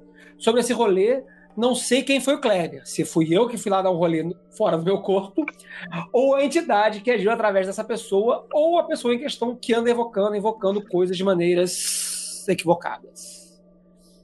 Nunca havia tido uma experiência de projeção astral e paralisia do sono. Só tive uma vez aos três anos. Minha, nunca tive, só, só tive uma vez. Tá. É, minha semana estava tranquila, sem nenhum evento estressor que justificasse o sono perturbado e minhas práticas mágicas estavam dentro do ordinário. Penso que só pode ter sido um ataque ou uma defesa, já que fui eu que invadi a casa da outra pessoa. Shrug. Tenho trabalhado muito com os 40 servidores hum, e sempre me surpreendo com a qualidade dos resultados. Já tive várias experiências interessantes com eles, vários rolês de sucesso, mas esse definitivamente foi um dos mais intensos e eficazes. Foi o mais intenso e eficaz. Nunca fui atacada magicamente, penso eu. Mas para tudo tem uma primeira vez. E por sorte tive o auxílio do servidor que me garantiu a proteção. Um abraço e um cheiro em vocês, Marina. Maneiro. Outro, outro cheiro para você, Marina. É, curti, curti a história. Eu, eu, eu fiquei só pensando aqui, e aí ela meio que esclarece no final, que ela já estava trabalhando com os 40 servidores, né? Então, tipo, isso é uma coisa que já estava uhum. meio que no, no, no, no, horizonte de trabalho dela ali, né? Achei isso, achei isso na parte. Os servidores já estavam ali no banco de reserva, pronto para entrar no é, campo. Ela já estava com, com um time armado, né? Já, já, é. geral, trabalho com geral, já estava com uma galera ali preparadinha no background para dar um rolê aí, doido. Curti, curti. Bacana. É, da hora. Eu acho que o errado aí é ficar julgando a prática da amiguinha, pô. É, a gente não tem muito nem o que falar também, né? Porque ela tá fazendo. É, assim, né? Ela diz que, como é que ela fala? Que aparentemente sem banimento, né? Aparentemente, uma entidade agressiva. É, mas é, se, ela, se ela não perguntou, cara, não tem como saber, né? É tudo impressão. É. Mas, enfim, mas aí ela tomou um sacode lá, fez, fez uma invasão e, e tomou um, um, black ice na cara lá e, e foi banido. É. Mas essa coisa de, de banimento é. Ela tá acordando na hora do capeta aí, né? Exato. Como é que é, André? Você, essa coisa de banimento aí é, é, coisa de. Coisa de maçonaria, mano. Parada. Coisa de Não traje. precisa, não. É coisa de trás. Moderno não precisa, não. Precisa É não. Alimenta pra quem. importante sempre É. dizer. Hum. Importante, importante. Ela falou, né? Uma coisa que acho que, inclusive, era o que o Watson estava também prestando atenção, quando o Watson falou assim: ah, ela já estava trabalhando, né? Cuidado aí, você que trata servidor como se fosse santo, rapaz, rapazinha, porque é, vocês batem tanto no peito de ter se livrado de um de um parâmetro cristão católico, mas aí você acha que o, o servidor vai ficar bravo e que ele vai se vingar de você de alguma forma. Ih, Ai, sei lá, eu não vou falar sobre isso, que senão todo mundo vai me odiar. Enfim. Eu, eu não queria bater nessa tecla também, não. Então, então, Ai, mas aí, de novo, desculpa, ouvinte, você. Eu já vou pedir minha desculpa, sincera, tá? Hashtag ironia. Você que já ouviu isso 15 vezes. é, existem pessoas que estão chegando agora no Magicando, e infelizmente eu preciso falar, porque é o que mais se vê na internet. Tratar servidor como se fosse santo, vingativo. Pessoal, hold your horses aí, vai. Aí Desculpa, fazer, viu, querido? Você que já ouviu isso 15 vezes, mas você vai ouvir a 16. aí depois vai fazer post votivo no, no Facebook pra, pra agradecer o Decarnal que, que garantiu uma trepada. no- Pô, antes, antes fosse decarnar, hoje em dia é o servidor da avó, é a Kundalina, é umas porra delas. É, é verdade, é verdade. É verdade. Esse da avó é pesado. Post votivo, né? Antigamente a pessoa ia lá na grutinha, botava a plaquinha, né? Agora você vai lá no- na internet, é bem mais fácil. Post votivo, conceito, conceito, Flávio, vou roubar pra mim. Então, André, eu tenho uma pergunta aí. Esse Ah. pessoal teve que chamar o, o- Tá certo que era o, que tava ali no, no, no banco de reserva dela, ela foi lá, pegou o Protector, né? Que ela tava Uhum. trabalhando com. Mas. Aí não lembra uma coisa que eu e você tivemos um tempo atrás, no mesmo dia? Não É. lembra, não. Não lembra, não. Não, le- não lembra, não? Não, não lembra, não. Não aconteceu. Não nada. lembra? Se quiser Não falar. o que aconteceu. aconteceu- Não, Não, não lembro. Não aconteceu nada, você não desceu a porrada em ninguém, né? Não, não. não desci, eu não desci mesmo, mas não, nem tentei. Nem, nem sei do que você tá falando. O, o que o Flávio falar, o que você falar dentro dessa gravação, eu não, não sei. Não, não participei. Eu não, eu, eu não sei de nada. Exato. Não, eu ia dizer assim, você não é, você no sentido de você ouvinte, não é Beyoncé, você não é Power Ranger, mas tem às vezes a gente dá de cara com umas coisas meio esquisitas que você fica realmente na dúvida. E tipo, esse, porra, não foi um ataque? No caso dela, me parece que mais foi uma defesa da outra pessoa. Nesse caso, dela parece que foi mais uma defesa do, do, do, do lugar onde ela acabou indo lá, né? Foi passear por lugares que eram defendidos. Mas já teve uma situação que eu acordei, aspas, aspas, eu ainda estava dormindo, e teve uma situação de, de vou me defender aqui, mas não foi servidor que eu tive que puxar, não. Não foi, foi, foi descer a porrada mesmo. Foi facão. Foi o teçado da amazonense, cheirada. teve que puxar lá. Foi peixeirada. Taca pentagrama na criatura. Uma, uma coisa que, que me chama a atenção na, na história, na verdade, é a espontaneidade que a coisa aconteceu. Né? Tipo assim, né? Ela não fez nada, né, pra aparecer lá. Ela tava tendo um, um- acordando e aí seguiu acordando três e meia e uma hora ela psh, apareceu na casa do- dos outros. Aham. É, Isso, isso assim, se fica um aviso para Marina, Marina, isso não é um bom sinal. É, Isso não é uma coisa boa. Você simplesmente sair por aí e aparecendo na casa dos outros, além de ser inconveniente para os outros, é inconveniente para você. É, Então, eu recomendaria que se isso voltou a acontecer, ou se você continua tendo esse tipo de perturbação, é, trabalhar isso aí da forma que, que, enfim, que o seu trabalho envolva, né? Tira tarô, faz geomancia, vê os astros, sei lá, e faz um, um trabalho pessoal aí para ver se controla isso aí, porque é, é, não é. E eu tô dizendo isso porque não é exatamente incomum esses tipos de história. Não exatamente essa, mas esse tipo de história de, de história de coisas meio descontroladas, de entidade que sai falando da tua orelha, essas coisas assim. Isso não é legal, não. Eu, eu não acho legal, particularmente. Eu acho isso uma, um- um- uma falta de controle no trabalho que eu acho que é legal de afinar. Ô, Watson, Hum. é, Aí eu vou fazer uma pergunta do que você fez aí. Mas assim, isso seria uma coisa legal ela dar uma olhada, não sei se ela tem diário ou não. O que que ela andou fazendo? De repente. Sim, é. Se, se, ela tem uma prática e, e, e registra em diário, etc., aquela coisa tradicional, né? É, pode, de repente, tem lá no diário alguma coisa que aponta. Mas uma, uma coisa legal, muita gente não. E aí fica a dica para o ouvinte, aí já estou já trazendo a dica. O, uma coisa importante dos, das técnicas de divinação, muita gente fica querendo fazer divinação para acertar na Mega Sena ou saber se, se, se vai se, se fuder amanhã ou não.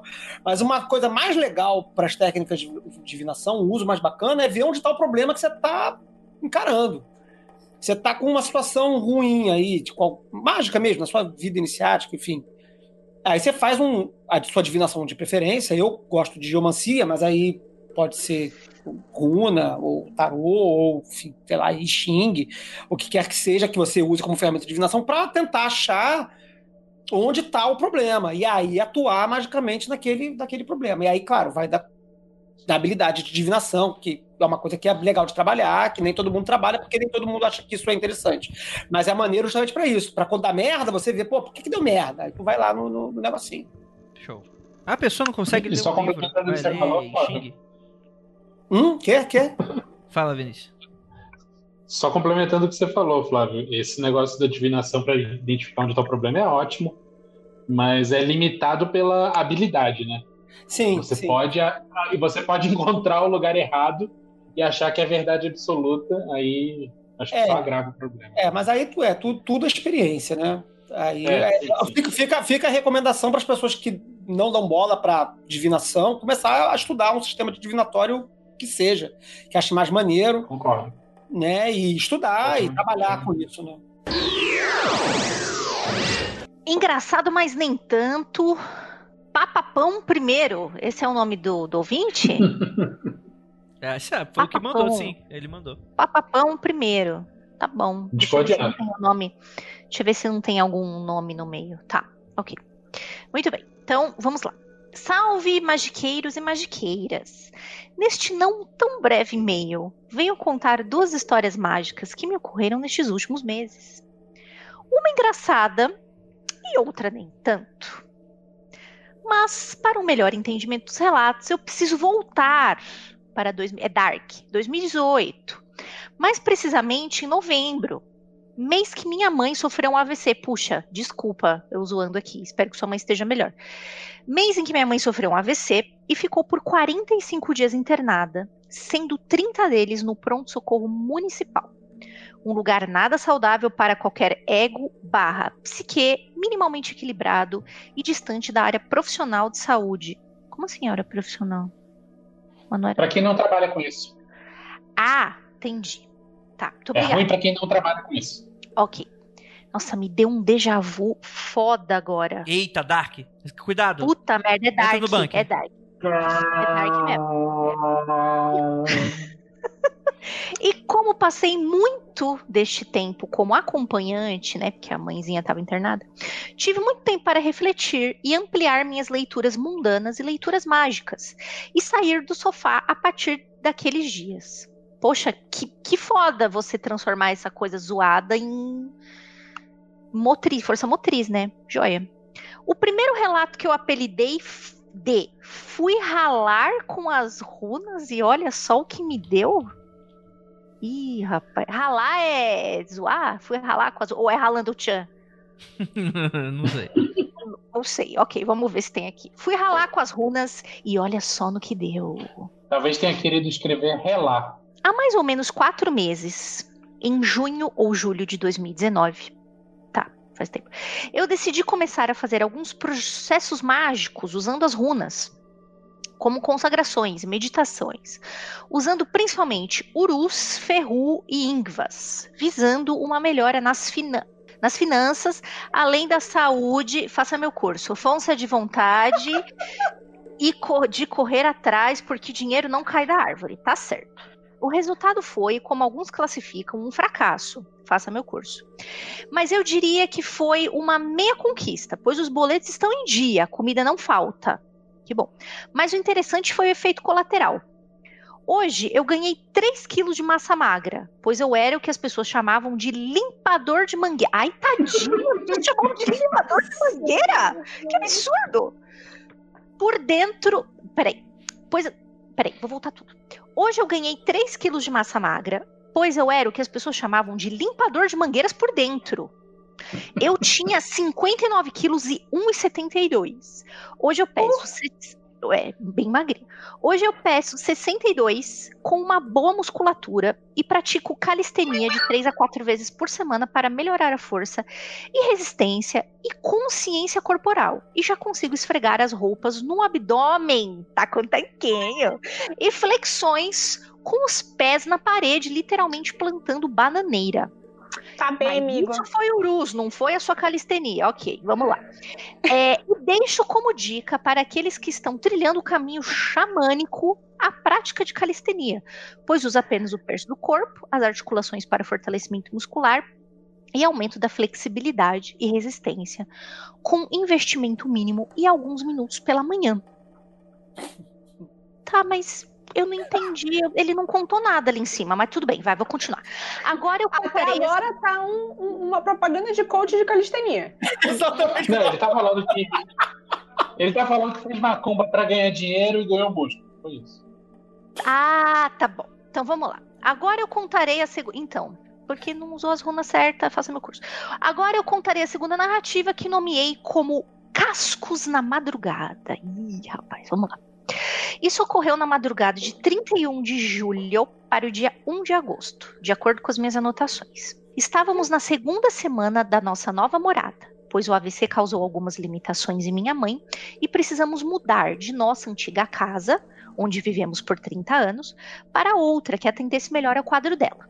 E eu estava dormindo virado para a parede, que fica para o lado leste Despertei e comecei a ouvir os sons de cascos equinos batendo contra o concreto, como se estivesse em uma velocidade de 1,5 vezes. Eles não produziam um som agudo de áudio acelerado, mas a cadência era muito rápida. E o som vinha do oeste, lugar em que a janela dava para um pátio de concreto que era mais baixo que o nível da casa, uns dois metros mais baixo, mais ou menos percebi que meu lado esquerdo do corpo estava dormente formigando, mas não poderia ser problema circulatório momentâneo, porque este lado estava virado para cima. Eu me sentia sendo drenado. Percebi também que não tinha forças suficientes para me virar e resolvi usar a gravidade para isso, deixando o corpo rolar sobre ele mesmo, até ficar de barriga para cima e verifiquei se havia algo no quarto que não deveria estar ali. Senti algo que parecia estar do lado de fora, uma presença que ainda não sei definir, mas estava ali. Ciente que a entidade, entre aspas, não estava dentro do quarto, eu levantei o círculo de proteção, juntei um pouco de minhas energias, porque temi usar muita de uma vez, ficar muito fraco, e criei um corpo astral sobreposto ao meu na cama levantando apenas o tronco deste corpo recém-criado, eu lancei com tudo que tinha, acho que é, é, energia, né? Sem o pentagrama para fora, em direção ao cavaleiro, mandando-o de volta para onde quer que ele tivesse vindo. Neste momento, um brilho apareceu, como quando uma lâmpada queima. A intensidade da luz aumenta bruscamente, some no instante. Depois disso, eu senti a energia e o sangue voltando a fluir pelo lado paralisado, as funções motoras se normalizando, e isso nunca mais voltou a se repetir. Deixo a cargo da mesa e dos ouvintes refletirem sobre os relatos, desejando as bênçãos de Eris to a todos e todas e um beijo molhado e lascivo no olho inferior de vocês. Você tá, você tá me dando um beijo no cu, é isso? Um ósculo. Um ósculo. Ósculo obsceno, o nome técnico. tá bom, tá bom. Obsceno só então, depende eu, eu posso, eu posso fazer comentários sobre o segundo caos. O primeiro, eu acho que você não contou. Acho que temos o primeiro caos. Não teve. Mas o segundo eu acho que dá pra gente comentar, né? Não, calma aí, calma aí, calma aí. Mas eu tenho, eu tenho um comentário no primeiro, sim. Que eu queria pedir a opinião da Ju. Ju, Hum, fala. Urus. Quem quer pizza? Nossa, filha É. da mãe. Urus. Tenha, tenha um marido que te traga pizza. É, é, a- por causa disso, agora eu vou falar que o Urus é tredeiro no seu cus. É. Não querendo oferecer pizza pros outros. Enfim, o Urus tem essa coisa de que o Urus. É, é, quando a gente vai estudar runas, né? Você pode falar mais do que qualquer um, a gente tem que entrar dentro da lógica do afegão nórdico da época, Isso. secular, né? Séculos antes. E o que que era, por exemplo, sucesso? Eh, Ter força, ter saúde, né? Pra trabalhar mais um ano, né? Isso é meio que Urus, mais ou menos, não é? Urus é a runa do CrossFit? Então, não, o que eu queria Do puxar monstrão. é que ele ficou monstrão, mas o Urus não é essa coisa de você ficar forte, tem, tem muito essa coisa da saúde física também. Tem, mas assim, a partir do momento que você você tá lidando aqui com dois tipos, beijo bolsonarista. Você está lidando aqui com dois tipos de gado. Você está lidando com o gado que é o indomado, que é aquele que é o auroque gigantesco, que você precisa de uma equipe para caçar esse filho da puta, porque ele é, é um negócio muito indomado, que é urus, e de outro lado você tem o gado domesticado, que é ferru trabalhar com o domado e o indomado de uma vez foi que eu não entendi. Por isso que eu falei. Né? Então eu acho que assim, é, é, deveriam ser aqui, eu espero que ele tenha feito trabalhos separados com essas coisas, porque se juntou, você fica num negócio que é vai ou não vai, prende ou solta, deixa a minha, a minha selvageria aí pra fora ou seguro. É- é, então assim, eu tem a ver também com saúde, mas a gente tem que tomar um pouquinho de cuidado com quando e como se usa. Ele não explicou como é que ele usa. Ele falou: peguei três runas aqui joguei. Uhum. O que, que é isso, né? O que, que deveria significar, né? Eu não, então, teria, eu teria que ver, eu- ele teria que mandar pra mim o papapão, adorei o nome dele, papapão primeiro, teria que me mandar com mais detalhes, tipo, ó, eu fiz isso aqui, eu fiz separadinho, eu fiz junto pra eu poder avaliar com mais segurança. Olhando assim e achando que usou tudo junto, eu tô achando meio contraproducente, Hum, entendi. Né? Tanto que não funcionou o que ele queria, né? Mas a calistenia tá continua, meu. Manda ver. Calistenia é chuchu. Eu, eu não entendi porque que ele colocou essa história da calistenia no meio do do negócio também, se de repente foi pra relacionar com essas runas aí, né? Mas enfim. É, talvez, tipo, ah, eu fiquei fortão porque é a força de Urus. É porque todo mundo que faz exercício físico, seja qual for o sabor, fica fazendo propaganda para os outros sem ser solicitar. É tudo isso. É, senti, senti um clima de, de, de coach de, de crossfit aqui, mas tudo bem. É, então. Mas na segunda história, Você vai falar do crossfit, o, o boxeador vai falar do boxe, isso. na segunda história, é... É, é engraçado, né? Pa- parece que é a terceira história de hoje que tem, tem coisa de, de paralisia do sono, não é não? Ou é impressão minha? Teve aquela que eu falei, que me lembrou, teve uma outra aí no meio do caminho que teve paralisia do sono também no meio do caminho. É, tá bem E- a cara de paralisia do sono mesmo. É, eu acho que ele fala, que é ele- círculo do círculo, é o caralho? né? Ele fala aqui, né? É, bom, enfim, não, não fala, não. Acho que não fala. Eu que fiquei achando que parece, né? Porque ele fica sentindo a formigação, a escuridão, a sombra do lado. É uma narrativa muito, muito. quase, assim, tipo, de livro, te- de, de livro texto, assim, de livro base, assim, de, de situação de ataque astral, né? Seja lá o que isso signifique, né? E aí ele dá, dá uma tinta heróica aqui do cavaleiro e do corpo que se levanta heroicamente. Rapaz, você aquele tinha... sh- shuriken É. de, de, de, de pentagrama. E você, o rapaz, você falando. Eu preciso disso para a minha vida. Eu preciso disso para a minha vida. Vamos lá, a gente tem Dremel. E o senhor falando que, que não tinha força nenhuma, rapaz, pra tu projetar um corpo em cima do teu, tinha que. Tem que. Mano, você É. tava com força, você tinha energia. Não entendi. Não, força de mexer o músculo, né? Calistenia não funciona tão bem nessa hora. É, a calistenia tem que fazer a calistenia astral aí, tem que praticar mais a calistenia astral e, e pra, porque é ela que vai resolver quando a entidade vier te dar um supapo. Não é a calistenia do, do- do que, que serve para dar supapo na rua, é, a- é a que dá papo, supapo no astral. Mas assim, mas eu achei assim, a narrativa até, até ok, assim, na verdade. Assim, para além do que quer que tenha acontecido, não vou entrar no mérito do que aconteceu, o que aconteceu, eu não sei. Você tá viajando? Você tá... Entidade, entidade de cavalo tem de monte aí, né? É, pois é. Ele, ele, ele, ele chama de cavaleiro. Inclusive, um abraço para vocês aí. Aí, ó, ó. O que, que você tá fazendo, meu filho? Tá, tá fazendo Goiás aí? Sacanagem. A primeira coisa que eu pensei foi uma mula sem cabeça. É. Não sei se, se o André andou incutindo essas coisas em mim de tanto eu ler os livros dele, mas a primeira coisa que eu pensei foi uma mula sem cabeça. Não sei se o Andrei tá, tá incutindo isso em mim porque ele é uma mula e toda vez que olho pra ele eu lembro disso. É. Mas achei que ele, ele agiu direitinho, assim. O cara fez o, o- fe- fez o beabá do, do, do livro aí, de defesa astral, né? Encarou o bichão, tacou ele nos pentagramas e, e voltou, voltou pra cama. Achei, Uhum. achei, achei ok, achei ok. Eu, eu acho muito legal isso, porque o pessoal diz assim, ah, é o beabá e tal que você tem que fazer do, do defesa astral. Porra, mas tu tá deitado, tá sonhando, sei lá, tá com qualquer coisa. Pra você lembrar que você pode. É, Pô, é, é, um- É. uma coisa que tá já Não, espe- incutida no seu ser. especialmente se for uma experiência de paralisia do sono, enfim, que mexe com esse mecanismo, que você fica muito desconcertado, né? Uhum. Eu lembro quando eu tinha essas experiências, quando eu tinha uns 20 e tantos, 30 e poucos, que eu ficava, porra, a próxima vez que eu tiver essa parada aí, eu vou tentar fazer umas paradas loucas, vou viajar, e, e, porra, não rolava não. Porque você fica meio aterrorizado mesmo, assim, né? É, dá, dá um cagaço, e você fica querendo sa- sair daquela merda ali. Ele conseguiu até se virar, diz, diz que conseguiu se Eu não virar. consegui, eu fui por soco. É, isso aí é, é a ferramenta de quem perdeu o argumento. Vai, Vinícius. Não, eu queria fazer uma pergunta aqui para os membros da mesa.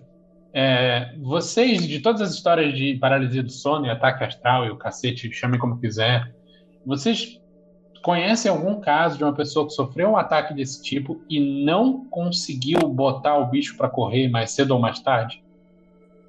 Tipo, esperou o bicho ir embora, assim? Posso? Não, tipo, o ataque ir, a- ir até o final, sacou? Porra, mas o que, que é o final? O, o bicho sempre tá atacando por algum motivo. É te matar, Certo. né? Dar um fatal, Eu, eu- eu eu nunca, eu nunca vou atacar alguém só pra ver a cara de susto da pessoa. Mas Porque você é uma pessoa boa. Hum, Seu coração é bom. Eu truco, hein? É, gente, ah, não, mas só um, um- um adendo, por exemplo, Vinícius, se eu, se eu tô entendendo e tal. Mas eu sempre ouvi falar que se você percebe no ato que você está sofrendo um ataque, isso significa que o ataque deu errado. Que em teoria o interessante do ataque é ele tá acontecendo sem você tá sabendo disso. É, é. Não, não então, nesse caso, tanto faz a sua ação e a sua reação. Tanto Olha faz só. você vai fazer um pentagrama, É. vai fazer um ciclo, vai Boa fazer um caralho quatro, você vai falar palavras de poder. O bicho, se já fracassou, foda-se. Andrei, eu posso dar uma, uma situação comigo que eu não sabia me defender nessa época. E, e eu tenho uma coisa que poderia ter sido um, um- um ataque. Na verdade, até a pessoa mesmo depois veio falar pra mim que tava querendo. Tava acendendo vela preta pra mim. Pra roubar o Vinícius de Mas- você, né? Eu lembro. Ah, não, não. Foi, foi outro. no- Normalmente, quem, quem se mete com, com, com mulher casada sou eu, entendeu? Então. Eita, rapaz. Que louco, bicho. Cuidado aí, gente. Eita! Olá, casados. Olá, casados! Olá, casado. Então, e, e eu tive uma situação dessa de que eu percebi que eu estava sendo atacada ou verdadeiramente ou alguma coisa que, que vale e eu não soube o que fazer.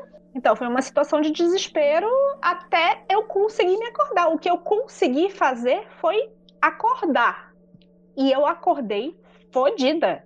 Eu acordei me sentindo muito mal. Parecia que eu tinha corrido 5 quilômetros. Só isso. Foi a única coisa que eu posso falar. É, porque é, é- é muito assim, tem muito debate do, do que, que são essas coisas que te atacam, né? Cascão, larva astral, espírito desencarnado, sei lá, algo, algo que alguém mandou, né?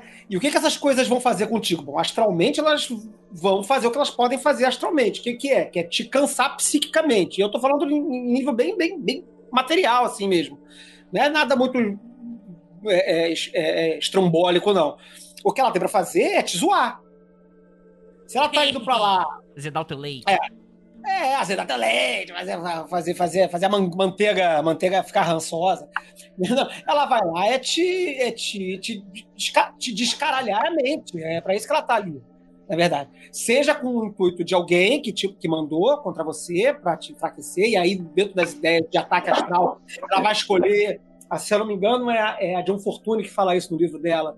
É a, a, a pessoa, o atacante vai escolher o ponto que ela vai dizer que é um ponto na aura, né? Que seria tipo uma fobia da pessoa, para poder atacar através daquela fobia e fazer se manifestar na pessoa aquele tipo de pavor, aquele tipo de confusão, etc. Que seria também o que outros espíritos ou entidades, ou enfim, o que quer que seja, livres por aí, estão de bobeira, querendo o quê? Querendo tocar terror e fazer bagunça, que é o que, que eles têm para fazer no além. Eles não, é, não tá fazendo nada, né? televisão. Né? Eles não têm internet, muito... eles não têm Facebook, nem tá Twitter. Passando nenhum jogo não, tá, não, tem, não tem campeonato brasileiro, não tem nada, ele só tem perturbação alheia. É tudo que eles têm que fazer. Essa é a minha impressão, pelo menos. Tá certo, tá certo. Se eu, se eu tivesse desse lado aí, eu também fazia a mesma coisa. Né? Você tá lá, tá lá. Tem nada a fazer. Mas não, tem umas paradas também, né? Tem aquele gelato de.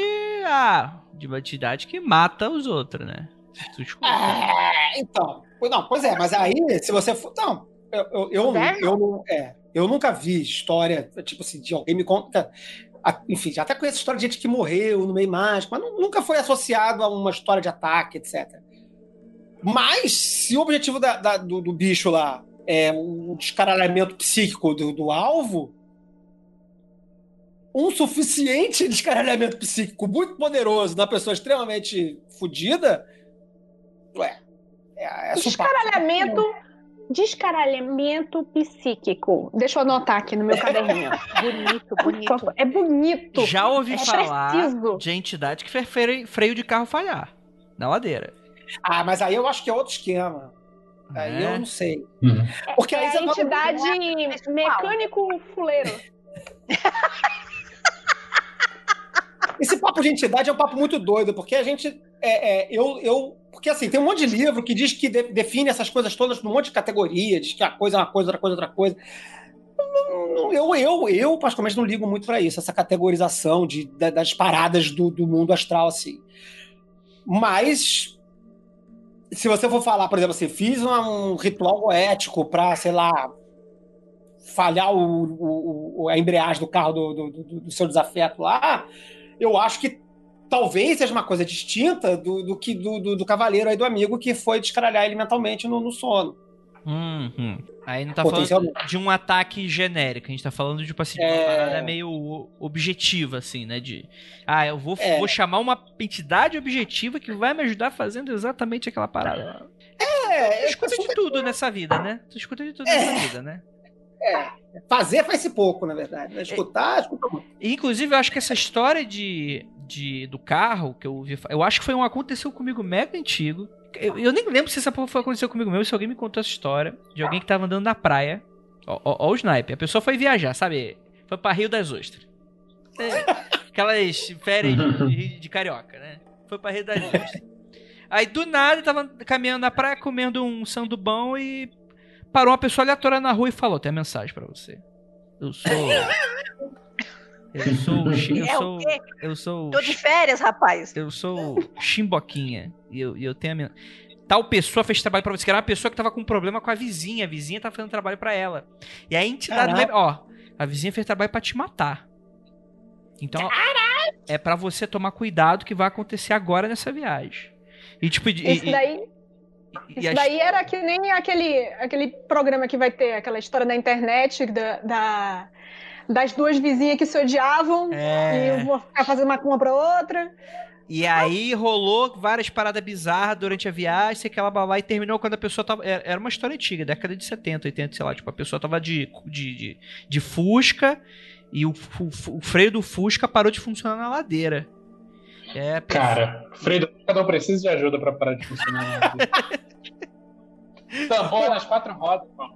Pô, mas o irado dessa história é que o cara recebeu um aviso no meio da viagem. Achei, achei particularmente é... maneiro. E a pessoa acusou o golpe e, e, falou: foi tal pessoa, toma cuidado que ela, que ela foi parar. E acho que era tipo a, outra, a mulher que fez era, era evangélica, tinha uma história dessa, louca, muito Ué. louca. Ixi, Ué. vários plot twist aí.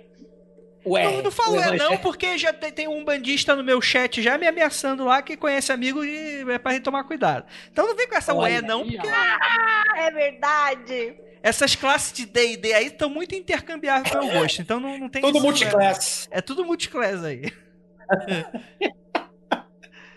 Enf- Enfim. Vou ler aqui a próxima, que é o nome é. É uma história bonitinha aqui. O nome dela é Steve Trabalha, o nome da história. Durante um curso de desenvolvimento de sistemas, foi solicitado que um grupo, os alunos, desenvolvessem uma ideia e vendessem ela durante uma apresentação que seria feita para as duas turmas e os professores. Com todo o conceito pronto, chegou a véspera da apresentação e tudo disso um problema. Sou muito tímido. Foi aí que me veio um start.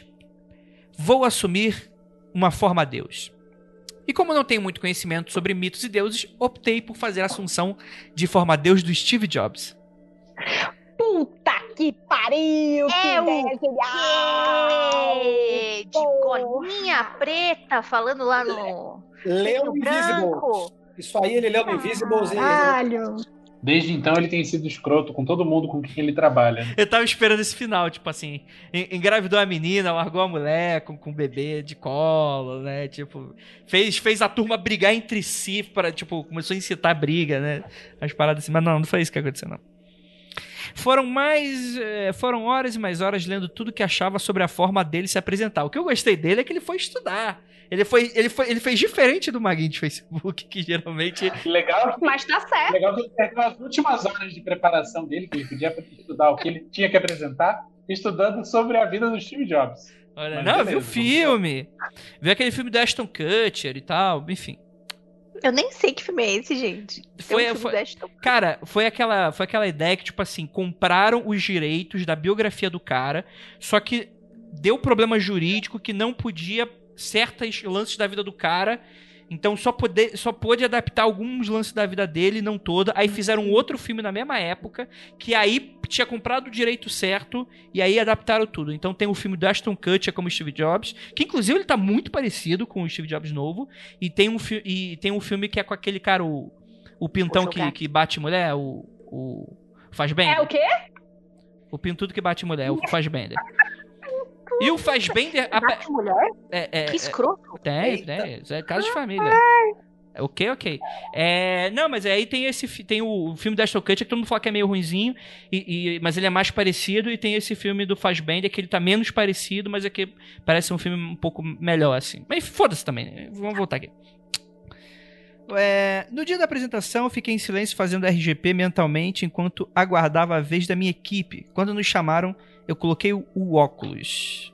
Ele colocou, caralho, preparou bem a parada, hein? Foi o que usei de chave para iniciar o processo de assunção. Eu lembro apenas de estar me sentindo poderoso e confortável perante a sala toda. Foi o integrante que mais falou durante a apresentação e o que mais e o que e o que foi mais indagado, tanto pelos professores que estavam na bancada, quanto pelos demais alunos. Com o fim da apresentação, pensei que a operação toda foi um sucesso, já que não gaguejei, tampouco parecia estar envergonhado é, diante de duas turmas. E aí, eu peguei câncer. Não, mentira, isso aí não tem não. Foi então Ai, que o, o mais Que horror! foi então que o mais bizarro aconteceu. Com o fim da apresentação, tivemos um tempo para ir tomar água. E enquanto eu saía, uns três alunos me pararam e me deram parabéns, pois havia apresentado muito bem e estava lembrando muito o Steve Jobs.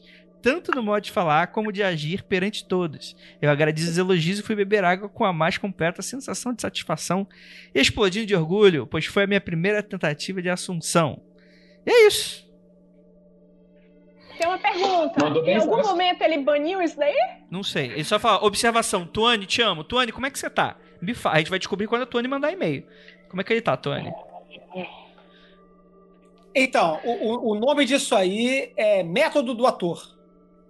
Isso aí foi, foi criado pelo, pelo Stanislavski. E aí, e aí não tem nada de magia nisso aí, não. Pô, mas ajuda pra caramba. Mas qual a diferença entre invocação e teatro, Flávio? Então, pois é, é isso que eu, que, eu, que eu queria fazer a brincadeira aqui. Eu acho que esse negócio de Assunção Forma Deus, ele, ele é uma grande. É um, é um- é um grande método de, de preparação de atuação mesmo. Você vê. O cara, o cara é, é, estudou lá o personagem dele lá, o Steve Jobs, leu pra caralho, etc, etc, etc. Criou um gatilho para poder acionar as paradas do, que ele havia lido. E, porra, é óbvio, ele virou Steve Jobs. É claro que, que isso é uma simplificação, né? Porque, de repente, uma pessoa que, que seja um, um ator ruim, é, talvez não consiga reproduzir isso com tanto sucesso. Ou talvez por ele estar se despreocupado de estar tá num, num setup de teatro, de cinema, ele faz isso rolar de forma mais fácil. Mas eu acho que, que a Assunção Forma Deus e, e, esse negócio de atuação de personagem é, é, é, porra, é uma sobreposição muito nítida na minha cabeça de, de que são coisas muito similares. Muito similares para não dizer que são a mesma coisa. Eu fiz um experimento uma vez num concurso é, de fazer uma associação formada de TOTS para escrever uma redação. É o que, seu Flávio Watson? Prossiga, por favor. O concurso, o concurso, tinha duas fases, tinha duas fases no mesmo dia, né? Tinha um primeiro momento que era tipo uma prova discursiva, objetiva, não lembro. Aí tinha uma pausinha lá, e aí depois você ia para fazer a redação, que era uma redação de 30 linhas, uma coisa assim. E aí nessa pausinha eu fui no banheiro, fiz um, um, um berebecan catabamba lá, de, de, de sistema formado de e, e passei, passei, passei, passei para a segunda fase.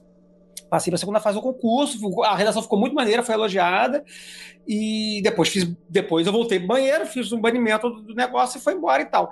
Aí eu acho que é uma experiência de ação formadora mais, mais é, não digo mais interessante, porque essa que ele narrou foi interessante, mas porque eu não fui atuar na frente das pessoas como se eu fosse uma, uhum. um personagem eu tive uma, um determinado efeito característico da capacidade daquela divindade, né?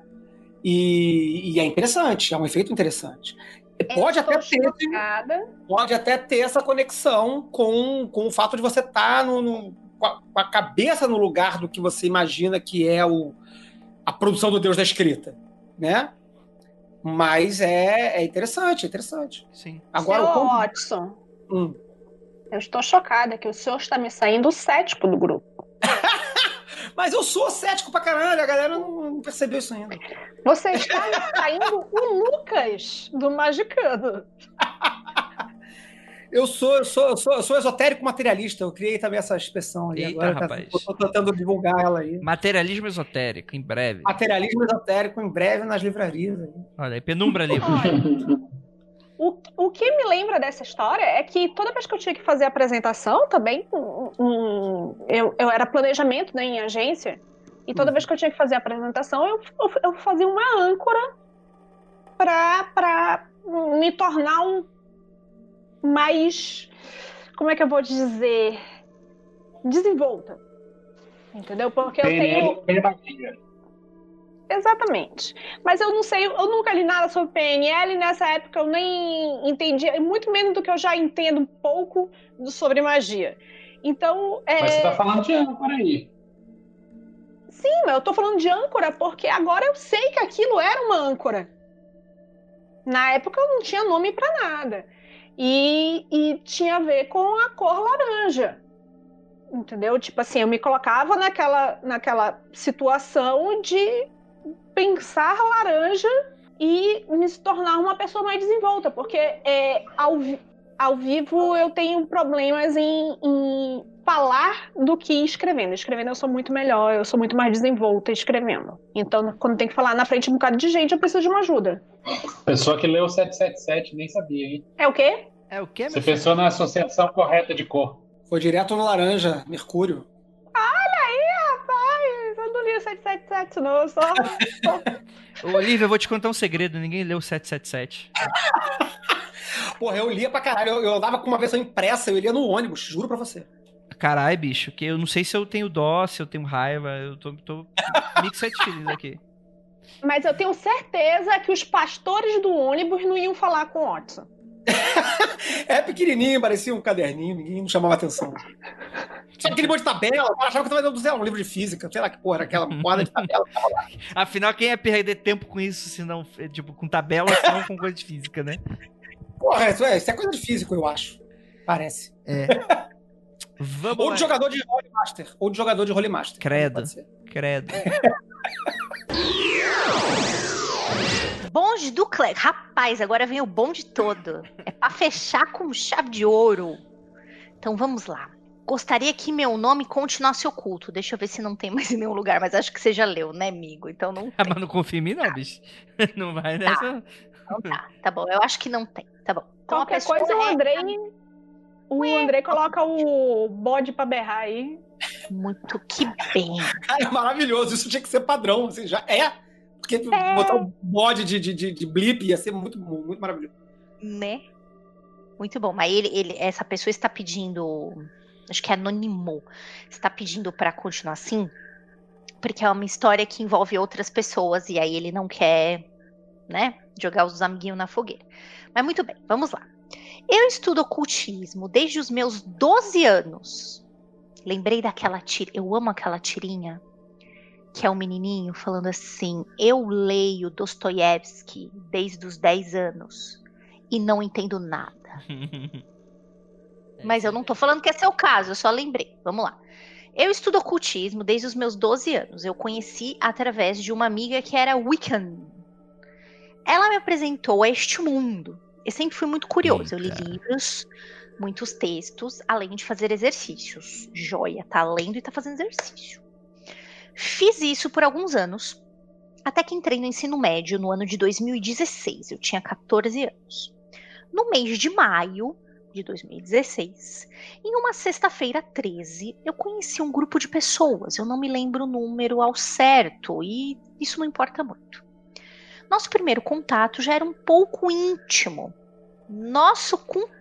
Rapaz, que delícia. Nosso cumprimento era um selinho. Ele acabou de conhecer o pessoal e o pessoal se cumprimentava com um selinho Pra Frentex. curtiu isso. Muito bom. Nesse dia, eu não fui para nenhuma aula. Eu fiquei com eles na biblioteca, que inclusive era uma antiga casa de um coronel. Hoje é um colégio público. Mas, para o último horário, chegaram. Ma... Ah, não, é mas. Mas, para o último horário, chegaram mais pessoas desse grupo na biblioteca e logo começamos a falar sobre o que éramos. Estranhamente, haviam três bruxos, por pura coincidência, e todos os outros, com seus relatos e suas habilidades, entre. O pessoal mesmo que botou, hein? Entre aspas. Leitura de tarô, mediunidade, contato com espíritos. Ou seja, pessoas que praticavam efetivamente e outras que possuíam sensibilidades. Como todo jovem deslumbrado, ficava fascinado com as conversas dos bruxos, pedia para me ensinarem. Apesar de estudar há muito tempo, eu acabei acessando muita coisa avançada e não entendia coisas básicas. Com o passar dos meses, construímos uma relação próxima. Havia momentos em que sonhávamos um com os outros, de modo sincronizado. Juntando as peças, conseguíamos saber quando alguém nos atacava, quando alguém estava sendo falso, entre outras coisas. Dentro deste grupo, eu tinha três mestres com paradigmas e personalidades muito diferentes. Perdoa a interrupção, mas a galera tinha 14 anos e tinha mestre no meio, né? Beleza. Vamos lá, pode, pode. Cada um me ensinava o que era necessário e no tempo necessário. Todos com 19 anos, olha lá, não tinha 14, Vinícius, eles tinham 19. Já Poxa, é botei o na frente dos burros, hein? Poxa, todos com 19 anos, dois homens e uma mulher. Um desses homens era um magista bem mais sombrio, entre aspas. Era o mais próximo de mim por uma questão prática.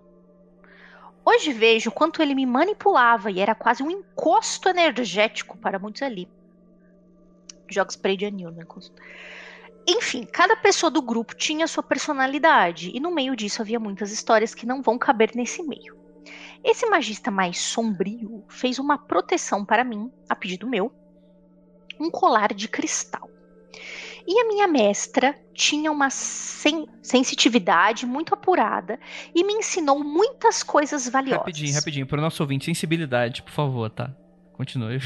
Um dia ela viu o colar e disse que tinha uma energia muito pesada nele.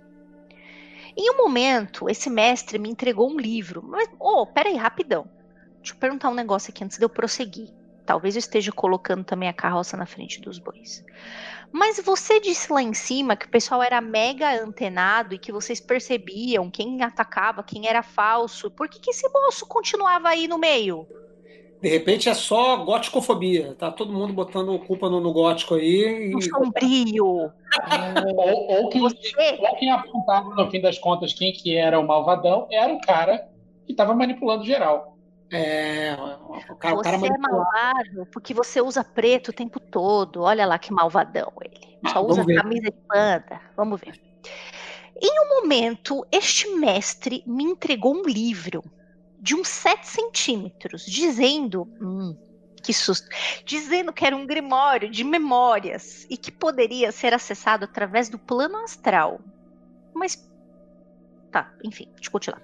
Eu deveria colocá-lo. É, eu devia colocá-lo debaixo do meu travesseiro. Que eu seria tre... Rapaz, que maravilhoso fazer um treino mágico Gente, botando o que livro embaixo do travesseiro. Na minha época de juventude, existia um negócio no 1406, isso vai denunciar muito a minha idade, que era um bagulho que você comprava fitinhas para aprender inglês dormindo. E você colocava o gravador. Você colocava o gravador embaixo, ou o seu Walkman. Você dormia com aquilo tocando. E aí você aprendia E inglês um dormindo. Isso Tem um aqui episódio é do laboratório de Dexter. Omelete de fromage. E ainda aprende francês errado. Coitadinho. e não é de fromage, é o fromage, mas enfim. É, Isso é maravilhoso, cara. Você compra um livro da Penumbra Livre, enfim, embaixo do seu travesseiro e, e leu e tá Exatamente. treinado. E Mas se você enfiar no cu, É, arde a ainda mais. popular, é a popular leitura axilar. Você bota o livro embaixo do sovaco e foda-se. Você pode também dizer que é uma leitura, é, estudo por osmose. Tentei muito isso. Você cai dormindo de cara no livro e a- a- vai por osmose o conhecimento. Mano. Tá, enfim. Vamos lá. tá, ele eu seria treinado. Vou, vou voltar. Ele me entregou um livrinho falando que era um grimório de memórias. Poderia ser acessado através do plano astral. Eu deveria colocá-lo embaixo do meu travesseiro, que eu seria treinado. Toda vez que eu tô falando aspas, é o próprio autor do texto que tá falando aspas, viu, gente? Não sou eu. Eu conseguia acessar o livro em alguns momentos, ver memórias. Chegou num nível que eu tive a minha primeira viagem astral. Uma luz branca muito forte e, pasmem, eu vi a sombra do que poderíamos chamar, acho que é chamar, né? De um alienígena, entre aspas. Enfim, essa foi só a introdutória. Logo depois eu fui parar em um local em que eu nunca tinha visto. Eu vi uma mulher de vermelho, ela me convidou para entrar na casa dela e eu senti que não deveria aceitar. Era uma área grande, a casa dessa mulher, mulher era subindo uma escada. E mais à frente estava a casa do meu mestre.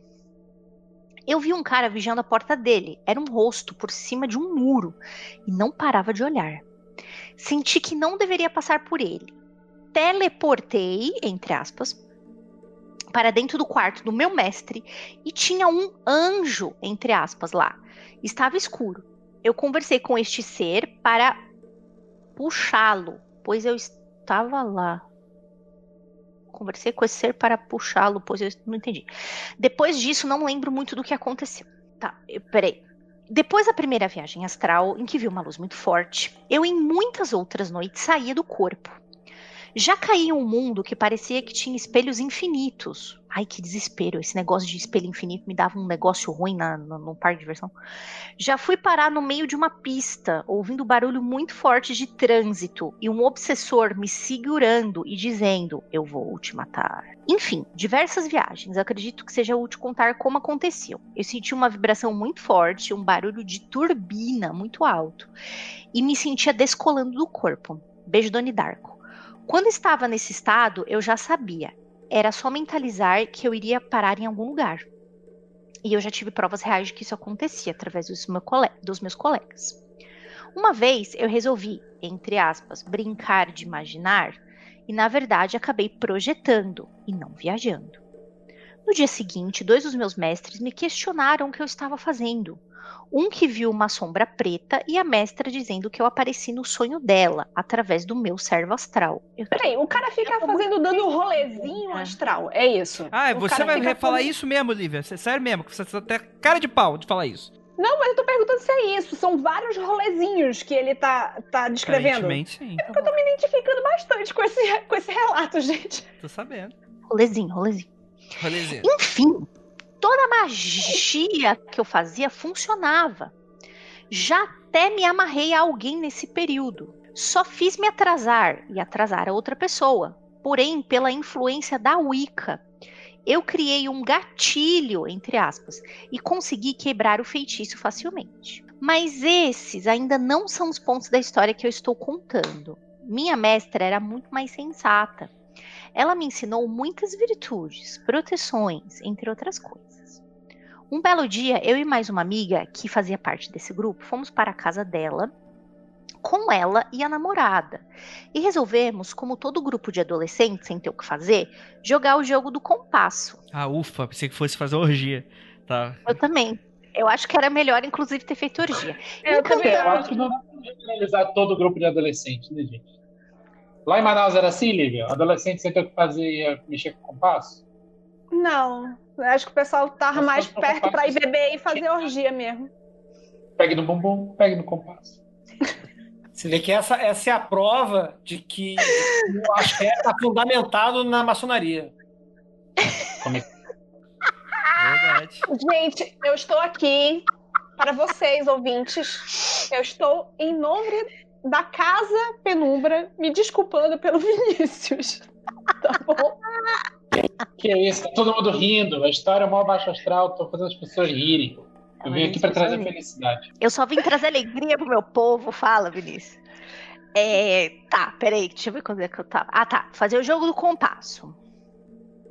Encantamos o compasso juntos com uma oração do Pai Nosso ao contrário. Aí é trevosão, hein? Isso aí é certeza que foi. Sombrio que deu essa pilha errada. Olha, eu sei escrever ao contrário. Agora, rezar o Pai Nosso ao contrário, eu não sei. Rapaz. Tem, tem que ensaiar, tem que ensaiar. Tem que ensaiar, exatamente. Aliás, fiquei sabendo que eu fiz sucesso porque sei escrever ao contrário, mas. Ah, não fez sucesso, porra, demais. Porra, enfim, vamos lá. Só saber escrever você já é sucesso, bicho, hoje em dia. Tem de gente que não sabe ler e escrever, certo? Né? Complicadinho. Éramos quatro pessoas e alguns gatos na casa. Eu e minha amiga, médium, minha mestra, a namorada dela, que também era bruxa. Bom, a priori, não nos foi dada muita informação sobre o que estava acontecendo pelo espírito. Conversa vai, conversa vem. Ela dizia ser da nossa vida passada. Porém, ela ainda não tinha conseguido reencarnar. Perguntamos várias coisas. Minha mestra e a namorada já tinham feito regressão, então perguntaram coisas que já sabiam e a resposta, que já sabiam a resposta e tudo se confirmava. Ah, tá, entendi, tá. Queríamos terminar o jogo, mas ela não deixava que a gente saísse. Até que chegou no momento, já tínhamos passado mais de três horas, que ela me deixou sair com uma condição: que eu jogasse o colar, proteção, entre aspas, do meu mestre fora, pois tinha algo ali que iria me matar. Assim foi feito. Off. Um momento engraçado foi quando pedimos para pegar um livro na minha mochila e ela começou a, a pergunta: é uma bli, bli, bli, pois ela não conseguia falar Bíblia. Hum. Fecha, fecha o A entidade era gaga. Sanduíche. Ela era gaga. Eu tô sentindo um cheirinho de cristianismo aí nessa história. Não é Wicca, não, hein? É, eu não vou falar o que eu ia falar, mas enfim. Repetimos isso outras vezes. Dessa vez mais preparado. Muitas coisas aconteceram e precisávamos de respostas. Repetiu o compasso, é isso, né? Tá. Nesta outra vez, permitimos que uma. Acho que é possessão. Tá. Permitimos que uma possessão. Permitir e possessão na mesma frase não funciona, mas eu vou tentar de Isso novo. não tá me Né? cheirando bem. Nessa outra vez, permitimos que uma possessão acontecesse. Era eu, eu senti formigando, mas não funcionou em mim. Logo foi minha mestra, ela saiu do círculo e funcionou. Foi bizarro. O espírito feriu a boca dela só para sentir o gosto de sangue, ficou nos perturbando. Presa, estávamos segurando ela por uns 20 minutos. Enfim, algo que nem o espírito é o espírito de uma mulher, gostou, aparentemente muita energia foi gasta. Eu descobri que eu era um macho super escroto na vida passada. Hum. Depois de um tempo. De... Pode guardar. Eu, des... eu descobri. Alívio, gente. eu não consigo olhar pra Lívia. Deixa eu botar a janela em cima da Lívia, eu não consigo. Pronto, agora eu não consigo mais ver a Lívia. Pronto, pronto. vou, vou voltar. Eu descobri que eu era um macho super escroto na vida passada. Depois de um tempo, esse grupo de amigos, que tinham bem mais pessoas e histórias do que contei aqui, se desfez. Na realidade, ele se reduziu bastante. Meus mestres eram do terceiro ano, então logo saíram. Pô, terceiro No- ano, gente. 19 anos no terceiro ano. a galera não tem 19 anos, gente. Então, eu, eu também, eu tô Rapaz. repetente, né? Mestre repetente, muito repetente. Mas enfim, Gente, é, vai trepar. Você é adolescente. Vai fazer uma orgia. Mas, mas lembre-se que o rolê pra dar certo não pode morrer ninguém nem engravidar ninguém. Isso aí é uma... use camisinha, use Eu, eu, eu gostei dessa definição, Flávio. né? É tipo o casamento do Track ao contrário, né? Exato. Não, essa piada foi pra poucos. Meus mestres eram do terceiro ano, então saíram logo. No final, sobrou um grupo pequeno de amigos, mais tranquilo. Eu e a minha amiga médium, que estava no dia do jogo, resolvemos investigar. Trabalhamos com pedras e orações a nossos anjos, para que pudéssemos ver através das pedras. É tipo. É, é bola de cristal? Eu não sei. Deu certo. Passamos os dias segurando cada um uma pedra e vendo nossa vida passada sempre tínhamos visões iguais, ou seja, não tinha como duvidar. Descobrimos altos rolês relacionados a esse grupo de amigos que tínhamos, era algo da vida passada. Havia muita gente que ainda não tinha aparecido na história. Chegou um momento em que eu vi de relance essa minha amiga e o corpo dela na vida passada. Era muito claro e contando que ela ficasse parada, eu vi e quê? Mano, esse bagulho é traduzido, né? Muito mal. Não, não é possível. Tomou Esses estão me zoando, e Isso é, tra... é eu... peraí, deixa eu tentar ler de novo. Chegou um momento em que eu vi de relance nessa minha amiga o corpo dela da vida passada. Ah, tá. Era muito claro. Era muito, acho que era muito claro de, olha, eu estava vendo realmente o corpo dela.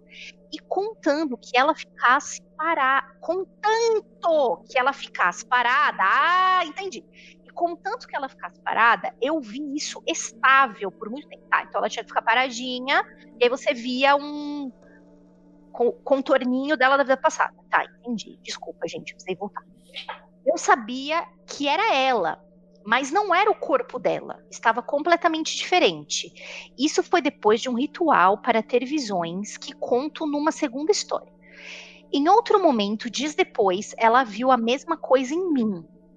Meu corpo da minha vida passada ali, de relance. Ela me dizia: fica parado, eu estou vendo. E tal e qual um filme francês, a história acaba repentinamente.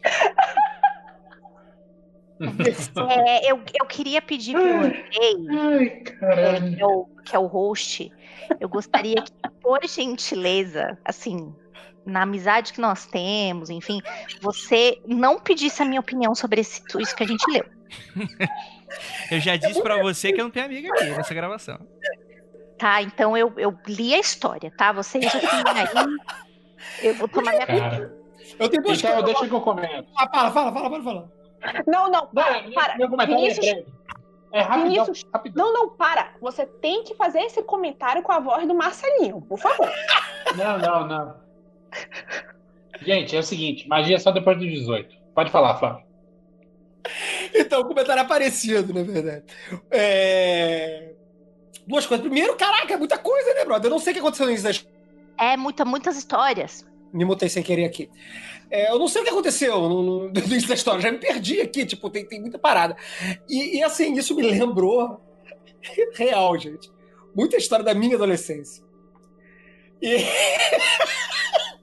tipo, rolou, rolou uma, um, Oh, yeah. rolou, rolou uma sensação de, de flashback engraçada aqui, assim, porque, tipo assim, é tudo muito incrível e tudo muito, porra, foda e, tipo, cinematográfico e espetacular. E, e é difícil de julgar, né, cara? Porque o nome disso aí, é, o nome dessa, dessa história devia ser assim, adolescência. É muito comum. Não, eu tenho, eu tenho um, um título para esse nome. O jovem místico é emocionado. É, exato, cara. O, o, jovem é muito emocionado. Mas assim, sem, sem, sem julgar a, a, a, emoção do jovem aí, vamos tentar não julgar a emoção do jovem. Aí é difícil, é muito. Você tá pedindo demais de mim, de uma maneira que eu não vou nem te falar nada. Mas vamos lá, vamos tentar. Vamos, força, é tem,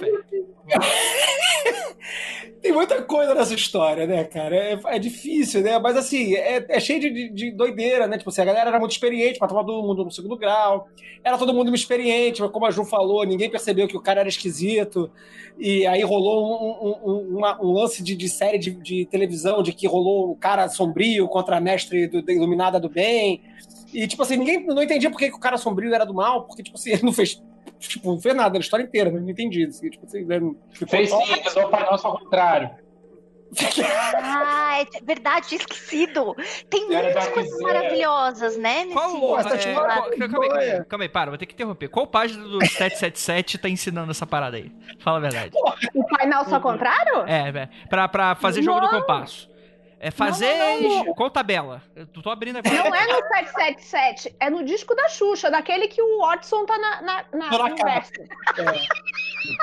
Não, de, não, só, não, só contrário, é no Libero 71, cara. Não à toa eu tô no verso do disco, é porque já implica que tem que rodar de trás pra frente. Essa, essa... Sabe uma coisa? Eu, eu não sei se incomoda a Lívia, eu não sei se incomoda outras mulheres que estão no rolê. É, a mulher é, tem sempre que ser a sensata e cuidar de todo mundo, e sempre o homem é o vilão, né? Ai, que preguiça de cuidar de vocês. É, são Ai, tropes. São tropes. É o trope.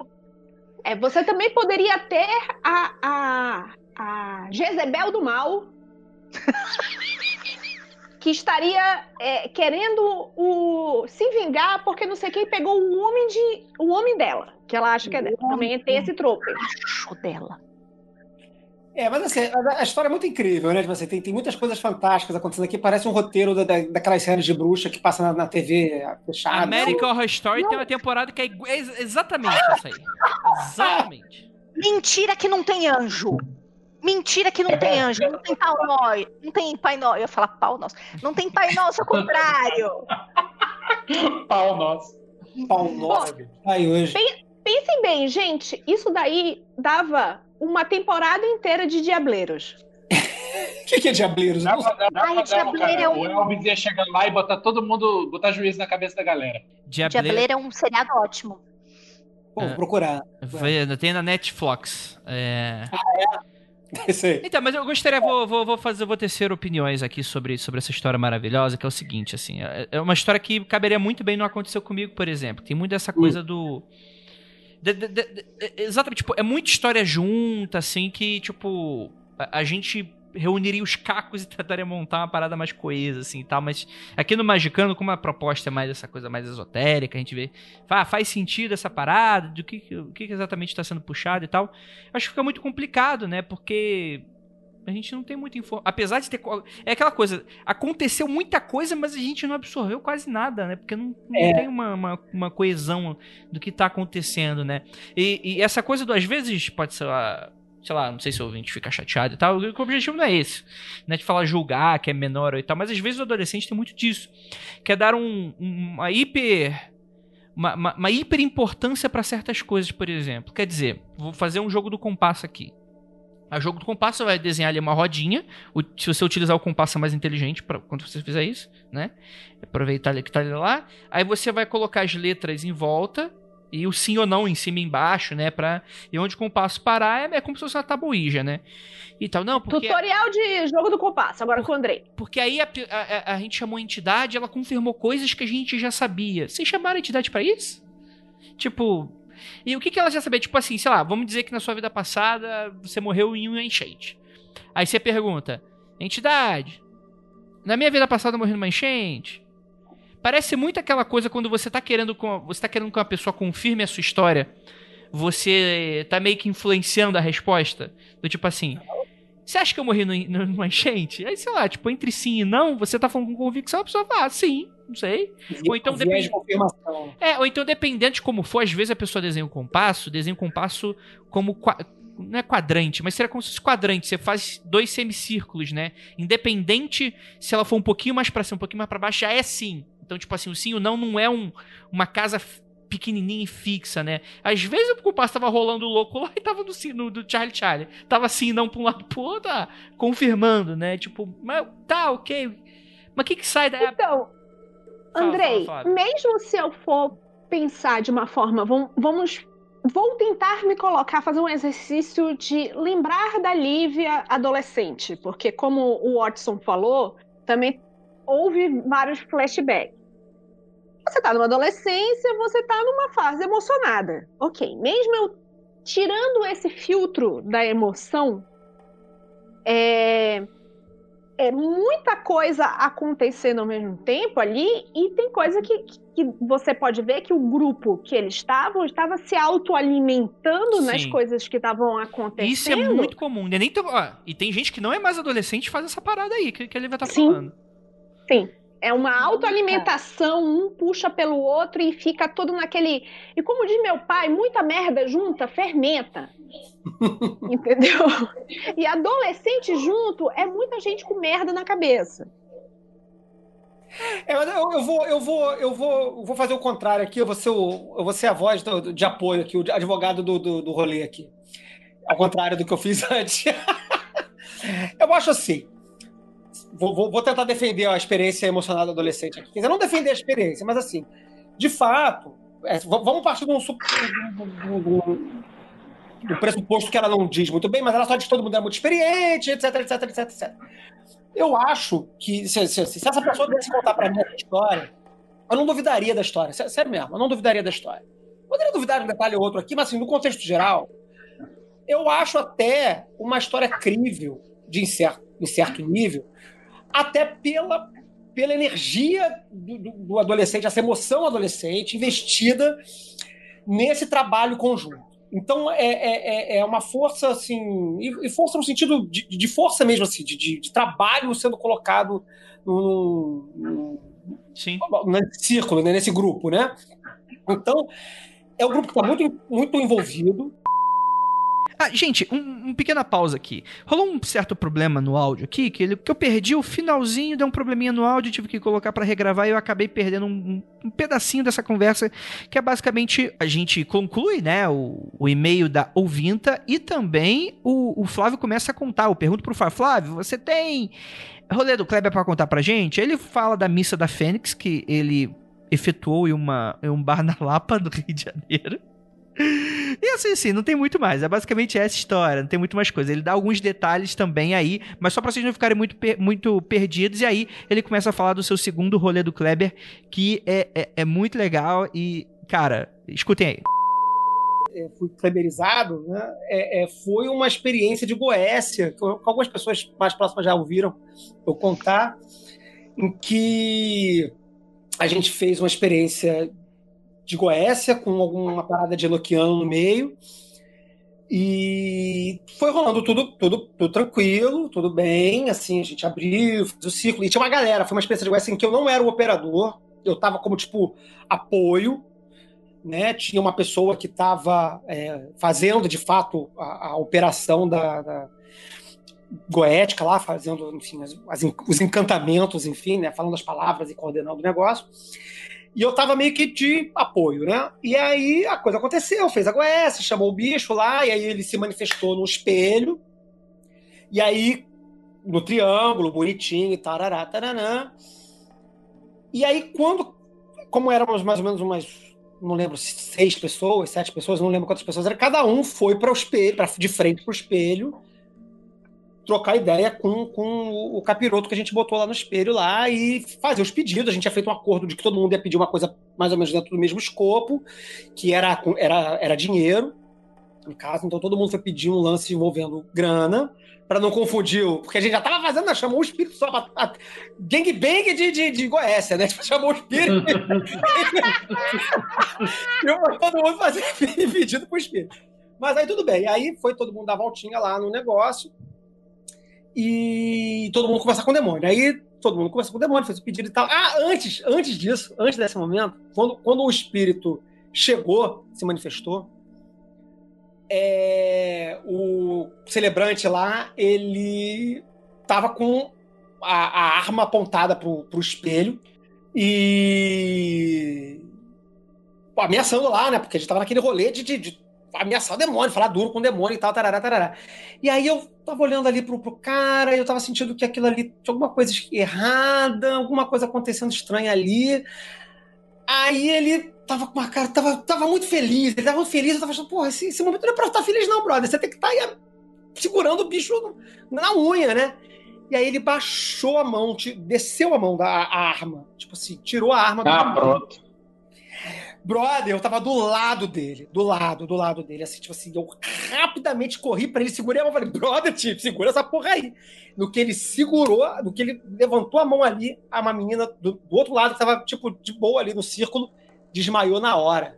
Plaf! Caiu no chão. Na hora, na hora. Cara. na hora. Ali, que beleza. Aí, climão. climão no círculo, brother. Climão no círculo. E, e aí, segura essa porra aí, tá, parará. Aí, aí foi. Não sei se foi eu, acho que fui eu mesmo. Fui, dei a volta pro, pro círculo pelo outro lado, todo mundo dentro do círculo. Ó, fui acudir a menina. Aí a menina já começando a acordar, dei água pra ela e tudo mais e tal. Você tá bem? Você tá bem? Não, tô bem, tô bem, tô bem. Aí eu falei, cara, segura essa porra aí. Aí ele fez de novo a. a, a, a... Foi ludibriado Exatamente. pelo bichão. Exa- exatamente, exatamente. Ele foi ludibriado pelo bicho. Ele falou, cara, depois da- da- da- do ritual feito, depois de terminado o ritual, ele falou, cara, eu tava ali num diálogo com o bicho e de repente eu me senti hiper poderoso. E, tipo assim, tá tudo certo. E, e aí, enfim, aí acudi a menina, Paraná, voltou tudo normal. Paraná, todo, aí todo mundo foi conversar com o demônio lá, todo mundo pediu os negócios pro demônio, show. E, e, ok, vamos fechar o negócio. Aí foi lá o, o celebrante da operação banir, né? E aí te mando volta pra casa, atenda quando chamado novamente. tarará, tarará, tarará, tarará. Foi, tchau, vai embora. E aí o outro cara, que era tipo assim, o segundo oficial da cerimônia, foi declarar que ia fazer o fechamento do templo.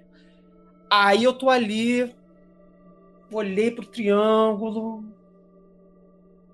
Foi embora não. Foi embora não, rapaz. tá só assim, ó. Tá assim, ó. Foi embora não. Aí eu cheguei Mas por que você achou que não tinha ido embora? O que Ah, foi? O que foi? É, eu vi a coisa ali, né? O cara é fodão, Ah, o cara aí? falou, não foi embora porra nenhuma, eu tô sentindo aqui a parada. O arrepio aí? no, no- no- no- É, na curicica aqui, tá, tá arrepiando a curicica. Não foi embora Por aí, porra nenhuma, não. Por aí, por aí. Porque, cara, assim, tava todo mundo muito. Esse negócio que tem que pesar. Tava todo mundo muito emocionado. E eu tava meio que segurando a onda ali, de, de, de ficar atento, né, nos negócios e tal. Tinha, tinha outros, tinha uns outros esquemas ali no meio do negócio que eu não, não vou entregar aqui no, no relato para preservar a. para preservar a legalidade do, do, do serviço. E aí, é, eu tava, tava mais, mais, mais aferrado ali. Aí eu falei pro cara ali, cara, para tudo, bane de novo que essa porra não foi embora. Aí ficou todo mundo. Falei, para, para, para, para. Volta lá e bane de novo. Aí foi uma coisa é licença pra partir, né? É, é, Você é. dá licença, não quer dizer que o cara vai embora. Aí eu falei, volta lá e manda o bicho embora de novo. Aí ele voltou lá, aí fez mais energe- energeticamente, mais energicamente, né? E aí ficou todo mundo meio tenso ali olhando, todo mundo concentrou e tal, parará, parará. Aí, aí eu acho que eu senti que a coisa foi embora, e aí a gente fechou o templo de boa, e depois a gente ficou, isso foi de madrugada, foi uma noite, e a gente ficou depois até de manhã batendo papo sobre o que aconteceu. Mas o mais importante é que o acordo com o capiroto deu certo e, e aí todo mundo teve seus, seus quase não acho que teve uma outra pessoa que teve, teve alguns relatos eu não, eu, não, eu não anotei os relatos porque não fui eu que coordenei o negócio mas no geral o pedido do celebrante deu certíssimo de uma forma bizarra.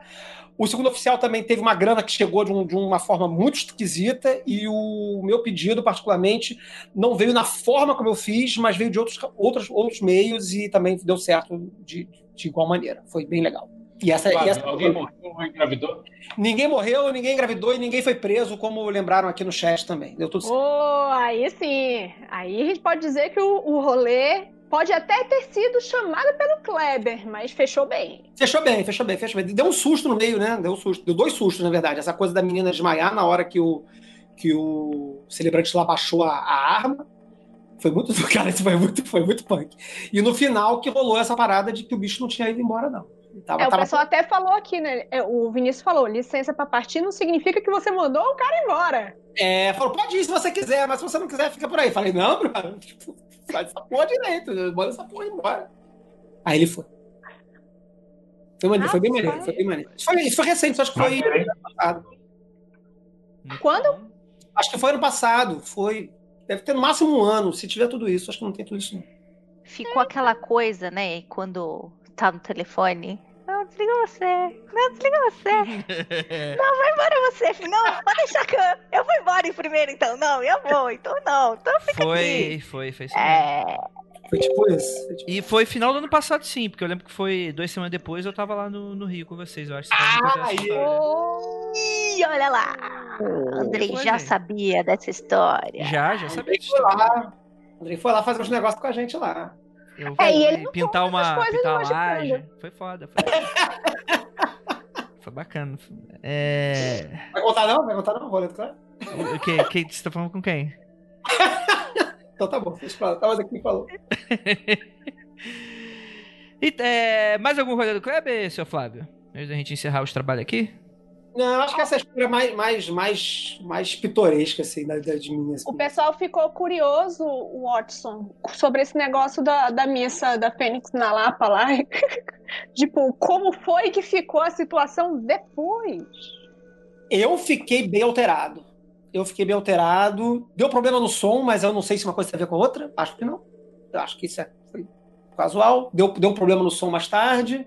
E a Clarice Falcão apareceu no meio da festa. É, foi isso de mais sobrenatural que aconteceu. Você mas, invocou a Clarice Falcão, foi isso. Mas, eu mas ela foi com violãozinho ou não? Não, andava sem violãozinho. Ah, ah então, tá ótimo.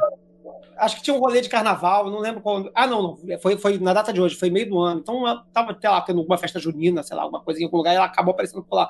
Mas eu, sempre que faço a missa da fênix, a missa da fênix é uma cerimônia muito pessoal, né? Não sei se é tão fechada assim pro, pro ambiente, assim, causaria tanto impacto. Eu fiquei bem zoado, porque eu sempre fico bem zoado depois que eu faço a missa da Fênix. Mas, mas foi bem legal. O, o maneiro é que esse rolê do, do, da missa da Fênix na Lapa, porra, é, um, é, um, é o total. Hum, é ao contrário do que deveria ser feito. Tipo assim, que é uma cerimônia super individual, fechada, parará, parará eu fiz no meio de uma galera, tipo, que não sabia o que estava acontecendo, então uma galera ficou zoando, outra, umas outras ficaram meio que tentando entender o que estava acontecendo e tal, mas, mas foi bem maneiro. E tem vídeo disso, eu vou editar o vídeo, vou botar no, no YouTube e vou mandar o link. Eita, rapaz. Opa! Sim. Isso. Com o Clarice Falcão da sua parte, e hein? Gregório do Vidivier no vídeo, inclusive. Com Marcela Diné apresentando, em breve. Isso aí. Rapaz. Muito caótico da sua parte, viu? Ah, obrigado. Ótimo. Vou contar o rolê do Kleber, então. Ai, olha.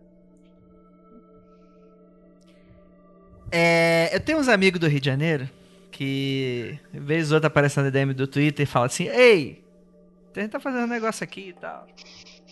Vou pedir pra alguém falar contigo. Começa assim: que é o, o Kleber. Tem um motoboy de treta, é um motoboy de Kleber. Que ele chegou, tá rolando umas paradas aqui, eu vou, vou mandar um, uns outros aí. Aí apareceu outra pessoa no meu Facebook. Oh, tá fazendo umas paradas aí, uma parada mais discreta, né? Aquela coisa, troca de casais, umas paradas quase assim, né?